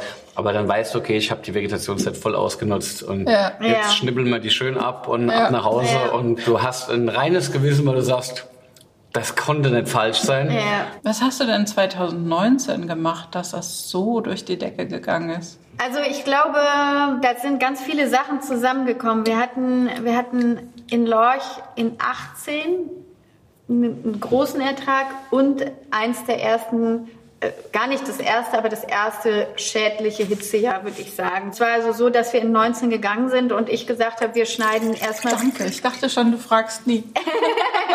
Äh, wir schneiden erstmal weniger an, ähm, um die Reben zu entlasten. Mhm. Einfach um da ähm, eine gewisse Entlastung reinzukriegen, weil ich noch nie zuvor so einen Stress gesehen hatte wie in 18. Das war das Erste und mhm. dass wir vielleicht grundlegend etwas weniger Ertrag hatten aber trotzdem normal in, in der normalen Qualitätsphilosophie. Dann war es sicherlich das dritte Jahr, wo wir auch mit einzelnen biodynamischen Anwendungen schon ähm, gespielt haben. Aber am Ende in der QW, denke ich, hat es ein bisschen bemerkbar gemacht. Und dann war 19 das erste Jahr mit diesem extremen Hitze-Ding im Juli. Mhm. Und da, es war früh heiß. Das war, war ganz früh heiß. heiß. Ja. Und das war in der dritten Juliwoche irgendwie Temperaturen über 42 Grad. Und dann bin ich wieder raus und habe gesagt, wir hören auf, wir machen überhaupt nichts, wir lassen die Weinberge in Ruhe. Aber da war es tatsächlich so, dass es aus, als wäre da einer so mit einem Flammenwerfer durchgegangen. Also da war eine richtige mhm. Verbrennung. Das ging innerhalb von Minuten und dann haben wir das einfach nur ausgesessen und gewartet. Wir hatten dann das große Glück, es gab zwar noch mal einen Regen, aber es trocknete sehr aus so dass diese verbrannten Trauben einfach komplett eingetrocknet sind und bis Ende mhm. August waren die eigentlich fast raus. Also du konntest die bei der Lese ganz einfach abstreifen, das war überhaupt kein Problem. Aber wir hatten dadurch ähm, jetzt keinen irrsinnig niedrigen Ertrag, aber, aber vielleicht, sage ich mal, 10 Hektoliter pro Hektar weniger, als wir sonst haben würden. Und was du vor dem Regen reingeholt hast, und das galt auch für andere Winzer, das war unglaublich energetisch. Also 19 mhm. war nicht nur bei uns, das war so ein strahlendes, konzentriertes, energetisches, fruchtiges Sonnenjahr mit immer noch genug Wasser. Also du hattest nicht diese Stressgeschichte wie in 18. Und das, das hat das Jahr selber schon mal sehr besonders gemacht. Ich weiß noch, wir haben aus Spaß immer weil wir dann diese, das alles auf einen Schlag geerntet haben. Und dann haben wir zum Teil so die Beeren aussortiert. Die waren auch, die hatten kaum Botrytis, sondern die waren eher so wie Rosinen. Also, und dann haben wir immer gesagt, Mensch, jetzt holen wir die auch noch raus und die auch noch. Und haben wir gesagt, das ist, das sind unsere 100 Punkte. Ne? Irgendwann kriegen wir mal 100 Punkte. Das haben alle gesagt, dass alle wussten, es ist was ganz Besonderes. Wie besonders ist, wusste keiner. Ähm, aber, aber wir alle haben das gemerkt. Wenn du das probiert hast, schon als Most, das hat da eine Energie, eine Strahlkraft, das war unglaublich. Ja. Irgendjemand sagte Multisanostol in frisch. und also so, das war auch so anders. Es war, es war nicht irgendwie ja. so klassisch so ein Riesling-Most oder so, ne? Und ich glaube, dann ist der nächste Schritt, dass es dir gelingt, es auch mit der Energie auf die Flasche zu bringen. Du kannst im Keller unglaublich mhm. auch Energie verlieren. Und da hat wirklich jeder Handgriff gesessen, über ein ganzes Jahr hinweg und so. Also ich glaube, dass solche Dinge nur in manchen Jahren wachsen, das ist in der, das liegt in der Natur der Sache. Also das, mhm. oder ich weiß nicht, wie du das, es wäre falsch zu sagen, ich bin 100 Punkte Betrieb, wir machen jetzt immer sowas. Im nächsten Jahr haben dann gesagt, was machen wir denn jetzt? Machen wir wieder Edelsüß? Habe ich gesagt, nee. Wenn, äh, es sind richtig geile Auslesen. Also das war deine auslesen. erste Trockenbeerenauslese? Genau. Die erste, die du je gemacht hast? Und die wurde mit 100 Punkten bewertet genau. von Parker und Sackling. Mhm. Und aber auch der, der kann man sagen, der Grundwein. Ja, genau. Die trockene, trockene Krone, Krone, die wurde ja. auch mit 100 Punkten bewertet von Sackling. So, und wir haben hier ja schon ganz oft über Bewertungen gesprochen und manchmal sind sie gerechtfertigt und manchmal sind sie auch nicht gerechtfertigt und so. Aber was ich schon geil finde, ist, was das auch für einen Push gibt. Ne? Also ich meine, der Philipp hatte ich ja schon lange im Keller gehabt und du hast ja schon lange ganz viel Export gehabt. Aber das war ja nochmal so ein richtiger Preisschub auch nach oben, dass alle Weine einfach auch nochmal sehr viel teurer werden durften, dass sie dir aus der Hand mhm. gerissen wurden und so, dass du plötzlich überall in der Presse warst. Also ich glaube, ich glaube, da kam noch eine Sache dazu und die ist eigentlich nicht so schön. Ende 19 mhm da erinnert sich kaum einer dran, aber die Strafzölle in Amerika. Und wenn mhm. du 50 Prozent Export nach Amerika hast, dann war das existenziell bedrohlich. Mhm. Das heißt, ich saß Anfang 20 auf irrsinnigen Mengen von Wein. Mhm. Und da ging gerade Corona los, ne? Und dann haben wir irgendwie das wieder in die Gänge gekriegt und dann kamen die ganzen Shutdowns, 15. Äh, März 20. Und dann hatten wir hatten sehr viel schon auch vorverkauft und so und dann gab es einfach nur Absagen. Also am 20. März 2020 mm. saß ich dann, habe gesagt, du hast noch Geld für so und so viele Monate und dann bist du pleite. Absolut kein Orderhorizont, gar nichts. Aus unserer Struktur heraus haben wir kein Endverbrauchergeschäft. Wir können die da auch nicht wirklich großartig bedienen. Wir können auch kein Hoffest, weil das ist halt bei uns sehr, sehr limitiert aus der Struktur heraus Also war das, äh, das war ein ganz existenzieller Moment. Das heißt, ihr hattet, wenn ich das jetzt so höre, also heute wissen wir ja, dass das so toll bewertet Ja. wurde und was dann passiert ist. Aber das wussten wir Aber das nicht. wusstest du ja Nein, gar das nicht. wusste ich nicht. Das heißt, du hast 2019, das, hast das irgendwie in den Keller gebracht, du hast, also es ging alles seinen Gang und dann kamen diese ganzen Krisen Und dann haben wir erstmal noch hintereinander. 18er verkauft, nämlich alles, Ja. was aus Amerika da war. Okay, ja. Dann, dann äh, weiß ich noch irgendwann im August, da habe ich mit, mit meinem Freund abends äh, im Restaurant gesessen und dann habe ich auf einmal habe ich immer hab ich lauter Nachrichten gekriegt und so und da war das dann veröffentlicht worden. Aber das kam, da hat sie schon gar nicht mehr damit gerechnet. Die Verkostung war irgendwann, weiß ich nicht, sechs, acht Wochen vorher, drei, drei Monate vorher gewesen. Und, Wie und geht denn das überhaupt mit so einer Verkostung? Also kommen die dann zu euch, melden die sich euch, melden die sich an oder besorgen die sich denn, lassen Nein, sie also sich den in, Wein in, schicken in dem oder? Fall von, von, von, von Parker Ist und, ja Sack, von Parker und Sackling ist es so, dass wir eigentlich im Weingut verkosten. Im Idealfall. Aber, Mhm. Ja. es, aber es war schon so, dass äh, während Corona auch das natürlich äh, limitiert nur möglich war. Mhm. Und ähm, da wurde halt tendenziell eher der Wein versendet zum Verkosten. ja. Ja, aber die kommen auf euch zu. Du bist eingeladen. Du, Also die haben ja. schon die Jahre vorher verkostet. Genau, auch. ja, ja, Okay. die haben immer, also ich glaube seit 2012 oder so haben die meine Sachen immer verkostet. Gießt mal aus, wir machen weiter. Kann ich nicht ausgießen, Ja. den Wein. Du Und ähm, ne, wir, ich bin happy mit unseren Bewertungen und unser Verkauf läuft gut, aber das war so richtig. Aber warst du nicht vorher auch schon irgendwie Winzerin des Jahres bei Ja, ja. Falstaff gewesen und so? Das, Da, ja, ja, ich hatte immer mal wieder, ich war mal, ich war mal Liebling des Jahres bei der FAZ, dann war Mhm. ich äh, Riesling-Heroin mal bei Du Riesling das Heroin, glaube ich gar nicht mehr, äh, den Titel oder die Auszeichnung. ja, also da äh, sieht man das so Bewertungen eben dann doch manchmal. Ich glaube, das war auch so ein, also 20, dann ja auch irgendwie, die Menschen haben in der Zeit auch auf sowas gewartet, auf solche Nachrichten und so. Also heute verpuffen so Nachrichten viel mehr, habe ich den Eindruck. Ne? Und vielleicht war das auch ein glücklicher Zufall, vielleicht war es auch gut, dass es ins Weihnachtsgeschäft reinging und so. Ne? Das war schon irgendwie besonders. Ja, meine, das sind die ersten 100 Punkte, in der, die jemals in die Geschichte des Rheingau. Rheingaus Ja. gegangen sind. Und das aus Das diesem schon cool. Weinberg. Und Ja. das ist cool. Ne? Das ist schon cool. Das ist, das ist ähm, aber das spricht auch für den Ort, für den Weinberg, für alles. Ne? Also was ich immer schön finde, Philipp lädt immer nur sehr bescheidene Leute ein. Da reißt du dich sehr schön ein. Das ist wunderbar. du meinst, ich sollte mal einen Angeber einladen?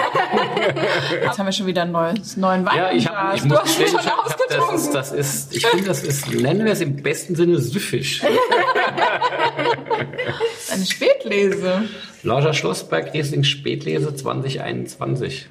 Genau. Wieder aus Lorch, dabei hast du ja auch woanders noch Weinlagen inzwischen, Mit, Weinberge. mittlerweile ähm, einige im oberen Rheingau, aber das war sozusagen aus meiner zweiten Weinbergslage, Lorcher Schlossberg. Und äh, da gibt es einen ja, feinherben Grand Cru, wenn man so will. Als ich früher sagte oder immer dachte, ich würde gerne Riesling von Schiefer, dieses süße Salz, Säure, das sind also über 70 Gramm pro Liter, fast 80 Gramm pro Liter Restzucker. Und du hast die Säure, aber du hast auch eine Salzigkeit. Also das ist nicht schwer, sondern leichtfüßig. Und das ist, ähm, das sind so Dinge, ich finde, die kann man, Geil, oder? kann man Ist, an wenig Orten nur so machen, weil es au- aus dem Boden heraus entsteht. Ne? Mein Glas ist leider schon wieder leer. Dabei sagst du ja immer so fruchtsüße Weine ist gar nicht so dein Ding, aber ich merke schon. Aber es ist halt voll jung, also das müsste man eigentlich in zwei, drei Jahren Das trinken. kannst du auch in 50 Jahren noch trinken, Ja. aber das ist, jetzt kannst du das trinken wie Limo. Und ähm, jetzt ist das keine Abwertung, sondern manchmal darf man sowas auch trinken wie Limo, weil es irgendwie einfach, es ist isotonisch im besten Sinne. Da hast du alle Ja. Mineralien drin und ja, das ist schon, das ist schon, Zucker das ist schon sehr lecker. Ja, mir mir, mir, mir geht es ja persönlich so, das ist aber mein, einfach nur mein Gusto, da widerspricht die Eva mir auch. Ich bin in diesem Bereich, wo der international so der Off-Try-Bereich genannt wird, wo so dieses halbtrockene, dieses weder Fisch noch Fleisch, da bin ich nicht zu Hause. Ich tue mich mit den Weinen schwer. Ich tue mich mit den Weinen auch, wenn sie gereift sind, schwer. Da gibt es so ein bisschen die, die, auch die, die, die Story, ja, wenn das mal älter ist, dann merkst, du- merkst du den Zucker nicht mehr so. Ich finde, man merkt ihn eher mehr, wenn es älter wird. Ähm, ich mag halt Weine, die ganz trocken sind. Das ist, da, da fühle ich mich brutal zu Hause. Das ist auch das, was ich hauptsächlich trinke. Und ich mag es, wenn ich eine spürbare Restsüße habe und es passt zu dem Wein. So wie es hier ist. Kühle, frische, Säure, Salz. Alles drin. Dann darf auch, dann darf auch der Zucker mitspielen. Ja. Und äh, ich persönlich tue mir halt ein bisschen schwer in diesem Bereich, wo Dazwischen. dann so ein, dieses, dieses bisschen Restzucker, was dem Wein von mir aus mit auch äh, Rückgrat gibt, aber Mhm. Persönliche, persönliches Gusto, Gusto, ja, das ist einfach was nicht, nicht mein Ding. Mhm. Das Und, erinnert mich jetzt hier an viele Dinge von der Mosel. Ja, absolut. Oder? Überhaupt ist Lorch. Lorch ist schon so. Also geografisch, geologisch und, und mikroklimatisch ist es eher Mittelrhein als mhm. Rheingau. Mhm. Ähm, das muss man schon so sagen. Ne? Mhm. Deine Weine haben auch alle so lustige Namen, finde ich. Es klingt alles so elegant. Wispertal, so. Also, Aber das sind Lagenbezeichnungen tatsächlich. Also Leuchkrone, Leucher Krone, Schlossberg und der Leuchhäuser Seligmacher, das sind Weinbergslagen, das ist mhm. also kein Fantasy. Und dann haben wir, du meinst, glaube ich, den Whisper Wind. Whisper Wind. Ähm, das ist so, glaube ich, off-dry. Das ist sowas so leichtfüßig, etwas mit Restzucker. Und der Whisper Wind ist aber auch kein Fantasy-Name, ist ein Wetterphänomen aus Lorch. Also es gibt tatsächlich den Whisperwind. Den Whisperwind. Ja, das hat einfach mit Kaltluftzügen aus dem Taunus zu tun und mit Verwirbelung auf dem Rhein, weil der mhm. Rhein relativ weit ist und wir immer die Großwettergebiete oft vom Mosel-Mittelrhein bekommen. Und ähm, wenn, wenn es große Tages-Nacht-Temperaturunterschiede gibt, dann ist, fällt einfach die kalte Luft über die Wisper, den kleinen Wisperfluss aus dem Lorchertal auf den Rhein. Und dann gibt es diese Verwirbelung. Und wenn es sehr, sehr extrem ist, dann merkst du das sogar, wenn du in Rüdesheim bist, also noch hinter dem Rheinknick. Und es hat, also hat so eine, ja, bisschen eigene Atmosphäre. Es riecht auch, die Luft riecht algiger. Irgendwie, das ist so, Verrückt. Ja, es ist schon was ganz Eigenes. Das letzte Mal, dass mir so richtig extrem aufgefallen ist, war 17 im Frühjahr. Wenn es dann besonders arg ist, kann es passieren, dass die Lorelei mit dem Kanu um die Ecke kommt. Geil. Wenn man genug mal das, ne? Nach zwei, drei Flaschen davon auf jeden Fall. Sehe ich schon mit güldenem Haar. Also ich habe ich hab, ich hab letztes Jahr im Sommer mit äh, äh, Freunden einen Abend im Rüdesheimer Berg verbracht, wo wir okay. im, im, in Weinbergen gesessen haben. Cool. Ja kann es schon auch kühl werden. Ne? Also ja. das ist, ja. äh, das, es ist ein ganz besonderes Eck, mm. muss man einfach sagen. Der, der, Rhein, mm. du bist oben in den, im, im, im Weinberg, du bist im Berg und äh, guckst da runter. Mm. Ähm, atmosphärisch ist das, ist das Wahnsinn. Und, und im Prinzip hast du ja in Lorsch einmal um die Kurve rum. Also wenn du um den Rüdesheimer Schlossberg rum bist, ja. bist du ja schon fast in Lorsch. Dann ist es ja nicht mehr weit. Ne? Ja. Und dann hast du nochmal ein ganz anderes Kleinklima. Der Schlossberg, der nimmt die ganze Hitze äh, des Sommers noch mit, mhm. wo es dann in Lorsch schon kühler wird. Ne? Genau. Ja. Für mich ist das der, der, die Ecke im Rheingau, die ich am aufregendsten finde, wo ich einfach Lorsch? so... Äh, Rüd und Lorsch. Ja, also, also Rüdesheim, Rüdesheim ist schon, äh, boah, ja. Rüdesheim ist schon auch richtig geil. Ja. Also, Würdest du eigentlich gerne, ich meine, nochmal woanders? Rheingauer wollte ich keiner sein, aber. nee, aber Weinberge dort haben. Könntest nee, du. Um ich meine, es ist wegen, wegen, der Entfernung so. Nein, aber, ich, aber ich, wenn der Philipp weiß schon, was er mit seinem äh, Direktzuganlage in einem voll ähm, klimatisierten ähm, Fendt hat. Ich, ich, ich, sag mal so, Rüdesheim, Lorsch, das sind solche Hotspots, die toll sind, die, ja. die, die einem wirklich auch berühren, wo man sagt, boah. Und natürlich, es wäre ja gelogen mhm. zu sagen, wenn man da ein Weinberg wäre schon auch was, mhm. was Wunderschönes, aber ich sehe da überhaupt keinen Sinn drin. Also mhm. insofern stellt sich die Frage nicht wirklich. Ich will auch, also ich würde jetzt auch kein, kein, kein äh, äh, Weinberg äh, in, in Meursault äh, übernehmen wollen, weil äh, letztendlich bin ich halt rein Hesse. Ja? Und äh, ich, ich habe das große, ich, ich habe das große Glück, dass, dass ich in einem Dorf geboren bin, in dem der Moorstein zu Hause ist. Ja, ja also das ist alles cool. Also, ja, also insofern, das gehört aber zu dieser Identität dazu. Mhm. Ja. Ähm, du kannst die Welt lieben, aber du weißt, wo dein Zuhause ist. Ja. ja irgendwie. Ja. Und es ist halt gerade bei dem Thema Lorsch, ist es halt so, ich meine, allein die Lagennamen, ähm, Schlossberg, Seligmacher, Krone, ähm, da steckt, da steckt ein Haufen Tradition ja, auch drin. Ja. Also das ist, da ist, ja, das mhm. ist, das ist äh, ja. der Wein vom Rhein halt. Ne? Das ja. Ist, äh, da kriege ich fast Gänsehaut, wenn wir darüber reden, weil ich finde, das schon, das ist, ist schon, hat schon was. Jetzt hast du vorhin gesagt, als du diese Weinberge übernommen hast, also die Leucher Krone haben wir auch getrunken war ja der erste Weinberg mhm. sozusagen. Und da hast du die Böden gesehen, da hast gesehen, wie das damals aussah. Mhm. Jetzt hast du ja alles umgestellt auf, auf Bio und mhm. ich habe in deiner Broschüre gesehen, das fand ich ganz interessant, so Vergrößerungsfotografien davon. Mhm. Ich weiß gar nicht, von was das genau war. Ist das jetzt vom Wein? Ist es vom Boden? Also jedenfalls hat man gesehen, dass ohne den Einsatz von Pestiziden, Herbiziden, wie sich das erholt. Erklär das doch mal. Das fand ich nämlich echt spannend. Ich habe einfach, weil mich das interessiert hat und äh, mit jemandem, der das wirklich in, von allen Nahrungsmitteln, von Obst, Gemüse, Getreide, was er sich immer diesen Vergleich gemacht hat, Kristallisationsbilder aus konventionellem, biologischem und manchmal biodynamischem Anbau. Und dann habe ich die angerufen und habe gesagt, würden Sie das auch mal auf den Wein machen? Ich will das einfach nur mal sehen. Und dann habe ich äh, 2008 der Krone, 15 und 19, glaube ich, hingeschickt. Mhm. Und ähm, dann haben wir einfach in verschiedensten Vergrößerungen uns diese Bilder angeguckt. Das ist unfassbar. Man muss dann auch fairer halber sagen, der Boden war so intensiv mit Herbizid behandelt, dass ähm, sicherlich im achter Jahrgang auch noch viele Altlasten waren. Also das gibt so, es gibt äh, voneinander losgelöste Kristallbilder, wo man einfach äh, sieht, da gibt es kein, keine Symmetrie, aber auch keine Fähigkeit, sich zu verbinden, Struktur aufzubauen. 2015 war das schon ein unglaublich dichtes Kristallgefüge, noch nicht unbedingt sehr symmetrisch, sehr chaotische Strukturen, und dann der nächste Schritt in 2019, das ist da drin, da haben wir auf einmal wirklich diese ganz symmetrischen, blumenartigen Kristallbilder. Und es ist immer der gleiche Wein, es sind immer die gleichen Verzellen. Mhm. Und das ist natürlich Wahnsinn. Und dann habe ich die gefragt von dem Labor und habe gesagt, was heißt denn das eigentlich? Kannst du das mal übersetzen und, und interpretieren? Das ist deren, deren äh, Erklärung. Die Pflanze verliert unter einem sehr intensiven ähm, konventionellen Ansatz immer mehr die Fähigkeit, diese eigene Symmetrie, die ja jeder Pflanze, jeder Blüte innewohnt, wenn man sich, wenn man, egal welche Blume man nimmt, wenn man sich das kleine Geschein und die Blüte nimmt, das ist immer eine Symmetrie. Wenn ich mir einen Apfel nehme, ich habe immer eine Symmetrie. Es ist einfach immer wiederkehrend, Frucht und pflanzenunabhängig, dass in diesem konventionellen Anbau diese Symmetrie verloren geht.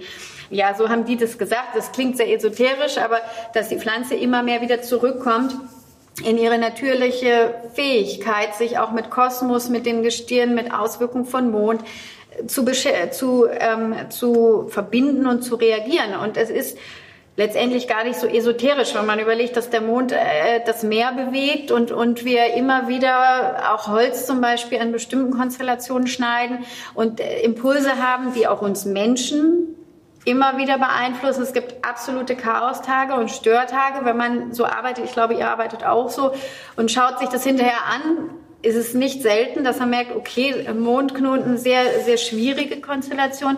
Und ich denke, also so haben die das gesagt, je mehr ich die Pflanze alleine lasse, und mhm. ähm, sich natürlich ihr selbst überlasse, desto mehr hat sie die Fähigkeit, sich auch wieder in diesen natürlichen Rhythmus zu begeben. Wenn ich, wenn ich eine stressgequälte Pflanze habe, dann hat die ein ganz anderes Bedürfnis, Wasser zu ziehen, wenn es Wasser gibt. Wenn die aber schon über den Punkt rüber ist, dass, dass die Saftbahnen kollabiert sind oder sowas, dann kann die das Wasser gar nicht mehr aufnehmen. Also das sind leider Phänomene, die wir auf einmal auch hier in Deutschland sehen. Ne? Mhm. Und, und ich denke, je mehr ich schaffe, meine Pflanze zu stärken und natürlich zu halten, dann, dann kriege ich ein sehr lebendiges Produkt. Und das ist das, was du in diesen Bildern gesehen hast. Ich wurde jetzt schon mehrfach kritisiert, auch von unseren Hörern, weil wenn ich dann gesagt habe, die bewirtschaften nicht nur biologisch, sondern biodynamisch, dann heißt das so, ja, das ist ja so ein Hokuspokus, ne, so, kann man ja nicht beweisen, sage ich ja auch gar nicht, aber ihr seht ja einen Effekt. Ja, klar. Ja. Also, also selbst wenn man es nicht beweisen, manche Sachen kann man nicht beweisen. Über die, aber über die Langfristigkeit kannst du es ja äh, in der Balance des Wachstums im Weinberg auch sehen. Mhm. Das, ist ja, das ist ja, das ist meine Erfahrung, dass du einfach über, du musst einfach fragen, in welchem Zeitraum beobachte ich was. Ja. Und wenn du den Zeitraum erweiterst, stellst du fest, da sind große Unterschiede. Ja. Mhm kurzfristig, unmittelbar sehr schwer, was schwer. zu sehen. Ne? Wobei auch in extremen Situationen durchaus. Also wir haben in diesen Trockenjahren, wo wir noch nicht alles behandelt haben, tatsächlich massive Unterschiede gesehen von der Tiefe des Grüns, von der Aktivität der Laubwand und so. Und wir haben nichts anderes gemacht, außer minimalistische Anwendungen auf einzelnen Parzellen. Also unerklärlich, warum mhm. die jetzt in dieser Gemarkung und auch in unserem Lagenportfolio auf einmal anders sind. Aber es ist so, um das, glaube ich, dem Verbraucher nahezubringen, zu sagen, das ist jetzt besser, das ist ganz schwer. Aber ihr Das würdet würde es ja nicht machen. Ihr würdet es ja nicht machen, wenn ihr keinen Effekt sehen würdet. Ich meine, es gibt, es, gibt ja, es gibt ja auch wissenschaftliche Ergebnisse. Es ist ja jetzt nicht so, dass es die nicht gibt. Nimm die Erdbeere. Und da Ja. gibt's da gibt's äh, ganz gute wissenschaftliche Ergebnisse. Und am Ende ist es halt so, dass du ein höheres Aromenspektrum bei weniger Zucker äh, in der biodynamisch äh, bewirtschafteten Fläche bei der Erdbeere findest im Vergleich zur konventionellen, die am meisten Zucker hat, Mhm. die aber in der Aromenvielfalt eindimensionaler ist. Okay. Äh, und der Bioanbau ist relativ nah am Biodünn, aber nicht ganz da. Also das, diese, das ist wissenschaftlich belegt. Ja. Das Thema Nachhaltigkeit führt dann in vielen Fällen dazu, dass man vielleicht gar nicht den extremsten Schritt gehen muss, ja? ähm, weil das einfach keinen Sinn macht. Okay.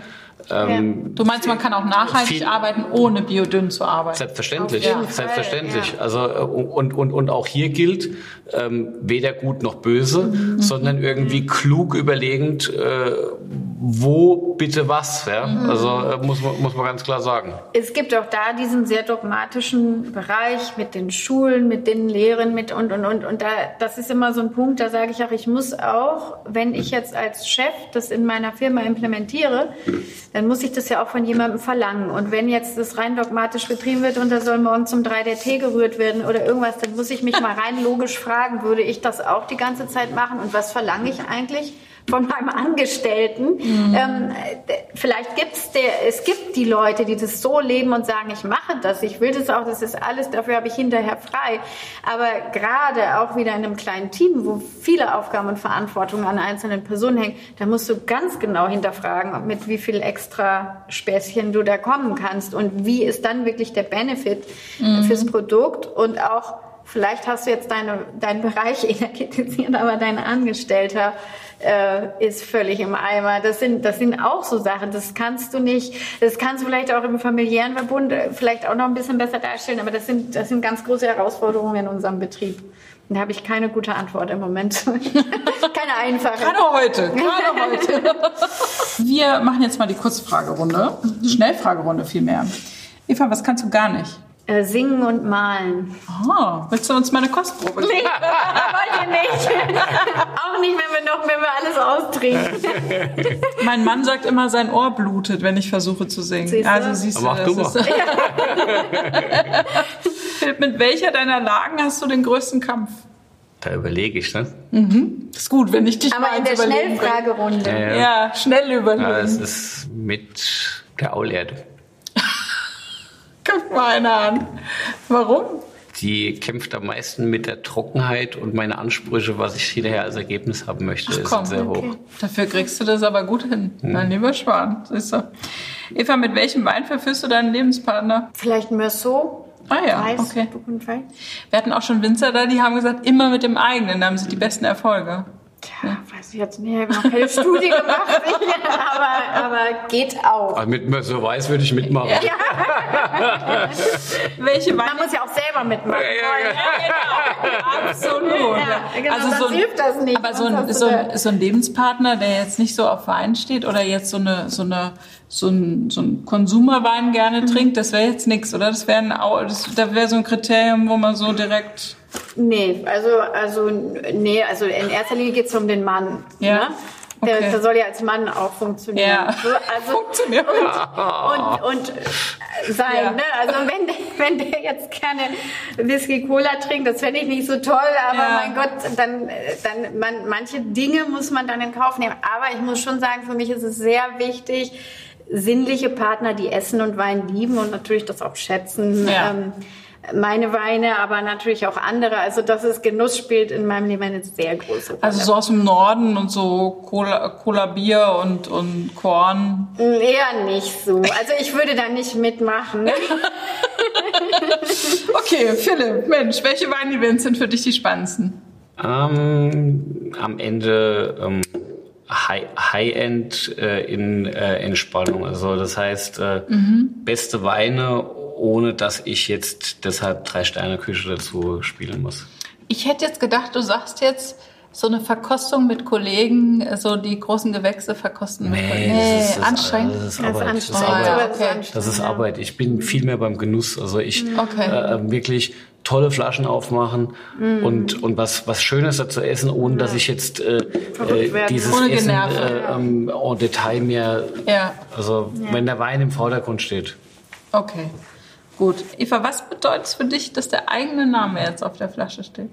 Also natürlich finde ich das toll, Ja. sonst hätte ich es ja nicht gemacht. Also das ist ja, das ist ja eine Grundentscheidung. Ähm, ich kann mir aber auch durchaus vorstellen, in anderen Bereichen wieder etwas zu machen. Aber das ist auch etwas, das kann ich mir jetzt vorstellen. Äh, So wie ich mir eben vorstellen kann, auch zu sagen, ich suche jemanden, der in meinen Betrieb reingeht und der, der das schätzt, was ich aufgebaut habe. Und der sagt, ich kann mir daraus meine eigene Zukunft vorstellen und irgendwann wird dann vielleicht ein anderer Name draufstehen. Oder es wird jemand sein, es gibt ja vielerorts, dass die alten Weingutsnamen stehen bleiben, aber es macht ein anderer. Und ich glaube, das ist ein äh, Wachstums- und ein Entwicklungsschritt. Das hätte ich vielleicht vor vier Jahren noch nicht so gesagt, aber heute bin ich ganz klar. Und ich glaube, ich finde das toll, wenn ich das schaffen würde. Ne? 100.000 Bewerbungen wahrscheinlich noch. Wer weiß. Philipp, es wird dir nicht mehr passieren, weil man dich ja einlädt jetzt zur Weinverkostung oder Weinproben, wo du deine Weine zeigst, weil man genau dich will. Aber ist dir das mal passiert, dass du so blöde Kommentare, weil ich habe das mal gehört bei einem Winzer, dass da jemand gesagt hat, ja, ist ja schon ganz gut, aber haben sie auch so ein Malbec dabei oder so? Ach, ich habe schon alles erlebt. Also ich habe wirklich in dem Bereich schon alles Ey, erlebt. ich habe was Tolles erlebt. Ja? Ja, ich habe mal in Norddeutschland erlebt. Ja, das ist ja das ist ja ganz lecker, aber ist ein bisschen sauer. Ne? Macht doch nichts, wenn ich eben einen Löffel Zucker reinrühre in die Krone. Scheiße. Also mein, mein, mein Lieb, mein, mein, meine Lieblingsfrage, die dann auch äh, ähm, noch wunderbar entkommentiert wurde, war, ähm, ist das die Mineralität? Geht das noch weg? Nicht schlecht. Geht das noch weg? Und was sagt, ist das, ist das, denkst du dann, Das ach, muss man mit Humor Ja, nehmen. ja, ja, ja. Okay. ja. ja. Okay, was ist dein äh, Lebenselixier? Was treibt dich an? Ich denke immer, wir Winzer sind, äh, sind so die Künstler und die Nerds der Landwirtschaft. Und ähm, wenn man in den Klimawandel, wenn man aber auch in unsere industrialisierte Landwirtschaft schaut, in den ganzen Foodbereich, in die Überbevölkerung, wir, in, in uns liegt auch eine ganz große Verantwortung über Landwirtschaft, über Gesundheit, über Ernährung, über, über zukunftstaugliche Landwirtschaft aufzuklären. Wir sind die Einzigen, die den Endverbraucher erreichen. Wir können Dirt für Luxus verkaufen, wir können Erde für Luxus verkaufen. Ein anderer Bauer kann das nicht. Keiner fragt den Kartoffelbauern, war das Schiefer, war das Ton? und, und, Stimmt. und ich glaube, also das ist etwas, was mir mehr denn je auffällt. Und so sehe ich das, was wir machen. Und ähm, irgendwie doch nochmal die Landwirtschaft neu denkt. Und in dem Sinne ist es mir wichtig, das, was wir machen, unabhängig davon, dass ich natürlich gerne erfolgreich bin und, und auch gerne meinen Umsatz habe, dass, äh, dass wir etwas aufbauen, was vielleicht auch ein Beispiel für andere sein kann und was zukunftstauglich ist, über die Person Eva Fricke hinaus. Ne? Wenn du keinen Schiefer darfst, darf deine Frau dann Kalk? Wegen mir, ja. Und wäre das mal was, dass die Eva mal einen Wein aus Rheinhessen macht oder hast du da keinen Bock drauf? Weil du würdest ja schon mal einen von der Mosel. Ja, ja, aber ich meine, es liegt an ihr. Also ich meine, es ist äh, Wir müssen sie doch mal gegen, endlich. im Gegensatz zu den sturen Mo- Moslaren ist es bei mir durchaus möglich, auch zu sagen, komm mal, ich mach mal. Aber bisher kam die Bisher kam Nachfrage noch nicht. nichts, okay. Wenn du Superkräfte haben könntest, welche wären das, Eva? Ich würde gerne Zeitreisen. Wo würdest du denn da hinreisen? Ich glaube so ähm, 1500, 1700. Halleluja. Ja, aber, aber so, äh, also was mich total fasziniert, nicht um da dauerhaft zu sein, aber das Leben in den alten Klöstern der Zisterzienser, auch diese ersten Bereiche als Land irgendwie rübergemacht wurde, entdeckt wurde, als sie auch halt so irgendwie rein durch Beobachtung entschieden haben, das geht in eine gute Kartierung, das in eine schlechte. Ähm, also jetzt nicht wegen Frauenrechten, das Nee, hab ich der sagen, war so. vielleicht als Aber- Mann dann zurückkommen. Ja, genau, aber, aber das ist, also die Ursprünge interessieren mich wahnsinnig immer wieder. Mhm. Ähm, Ist auch cool. Und, und ich glaube, damit, vielleicht kann man ja auch in die Zukunft dann reisen und kann dann auch von dort aus nochmal eben schauen, was man gerade macht. Ob das du so hast so viel Fernsehen geschaut. Ja, vielleicht. zurück in die Zukunft. Eva ist wahrscheinlich mit dem Film Zurück in die genau. Zukunft. was ist deine neueste Weinentdeckung? Ich habe tatsächlich ein paar gereifte Bordeaux äh, über Weihnachten getrunken und fand den Jahrgang 86 brutal spannend. 86? Ja, und äh, war überrascht, dass 86 mich so geflasht hat. Okay, 86, das muss ich mir mal merken. Bordeaux 86 als Bar. Ja. Eva, mit wem würdest du gerne mal ein Glas Wein trinken, tot oder lebendig? Also Aretha Franklin. Okay. Und ähm, tatsächlich auch Lalobis Leroy mhm. würde ich unglaublich mhm. gerne mal persönlich treffen. Du auch? Ja, ich finde die ist anstrengend. Also, aber ich kann. Das, das die, sagen die, die, immer alle, äh, ähm, aber das wird über mich ja auch immer gesagt und ich selber finde mich nicht anstrengend.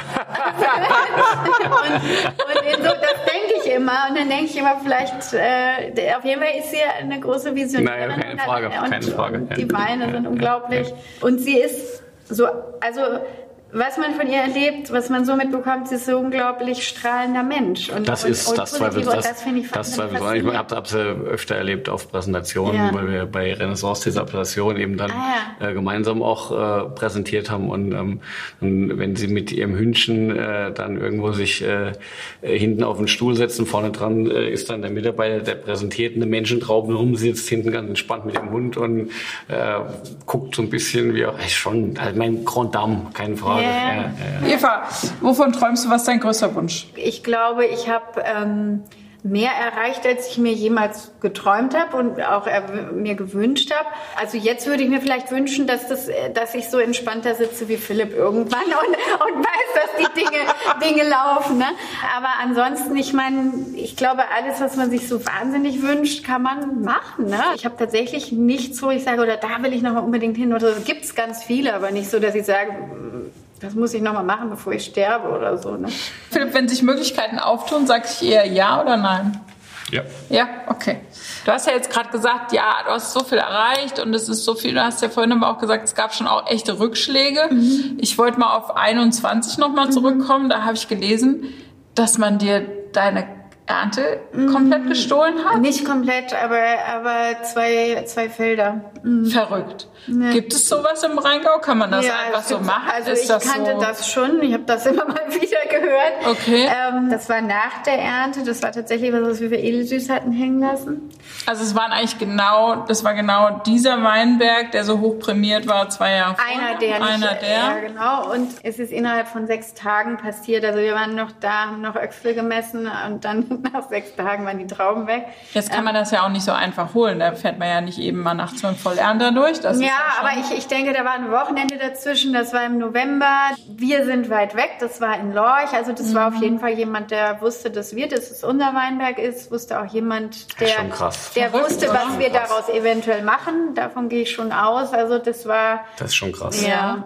Das passiert, glaube ich, schon manchmal im Eifer des Gefechts. Und dann ja, ist aber es nicht nach der Ernte, wenn noch ein paar Edelsüßparzellen hängen und also das ist schon, das, das ist schon äh, ja, also ganz gezielter äh, Raub ist das, ja, ja, genau. keine Frage. Was ist das für ein Schaden, wenn jetzt so ein, ein Also wenn, wenn wir das nochmal hätten versteigern können bei Sotheby's, hm. dann wäre das ein 80.000 Euro Schaden gewesen. Wahnsinn. Aber hätte, wäre was. Vielleicht hätten wir auch äh, zu viel Schwefel drauf getan, es wäre kaputt gegangen. Also das kann ich jetzt nicht sagen, aber das ist schon natürlich das, was wir vorhatten und da, deshalb gehe ich sehr davon aus, dass auch jemand war, der uns beobachtet und der gesagt hat, okay, das nehmen wir dir dieses Jahr mal weg. Hat jetzt aber kein anderer aus dem Rheingau bei Hospice was versteigert. Nee, das geht doch nicht mit dem Hinweis, das ist der Weinberg. nee, das nicht, aber das sind vermutlich sogar Leute, die wir kennen. Aber wir haben das, das bei der Polizei gemeldet und, und natürlich ist es im Sande verlaufen, weil... Ja, wie willst du das auch ja. nachweisen? Ist ja verrückt. Sowas gibt's, gibt's das bei uns auch nicht. Ich Bei glaub, Hessen gibt es immer mal wieder. Kann man nicht ausschließen. Ja. ja. Ausschließen kann man das nicht. Ne? Ja. Aber die hat noch keiner deinen Moorstein geklaut. Gott sei Dank noch nicht. Nee. Würdest du auch mit der Flinte losgehen, oder? Da würde ich auch mal glauben, ja. ausgehen. Philipp, hast du noch irgendwelche Fragen an die Eva? Ach, ich bin eigentlich zufrieden. Bist du zufrieden ja, so? Ja. ja? ja Eva, noch ein paar Fragen an Philipp? Alles nee? gut. Hat er alles so, ja, ist das alles? Alles zufriedenstellend. Alles zufriedenstellend. ja, dann sage ich noch mal Chin Chin. Cheers. Ja, vielen Cheers. Einladung. War schön, dass du da warst, Eva. Vielen Dankeschön. Dank. Und dir, Philipp, natürlich wie immer. Danke, danke. Auch für die Aulerde natürlich und für die anderen tollen Weine. Sehr gerne. Und bis zum nächsten Mal. Tschüss, tschüss.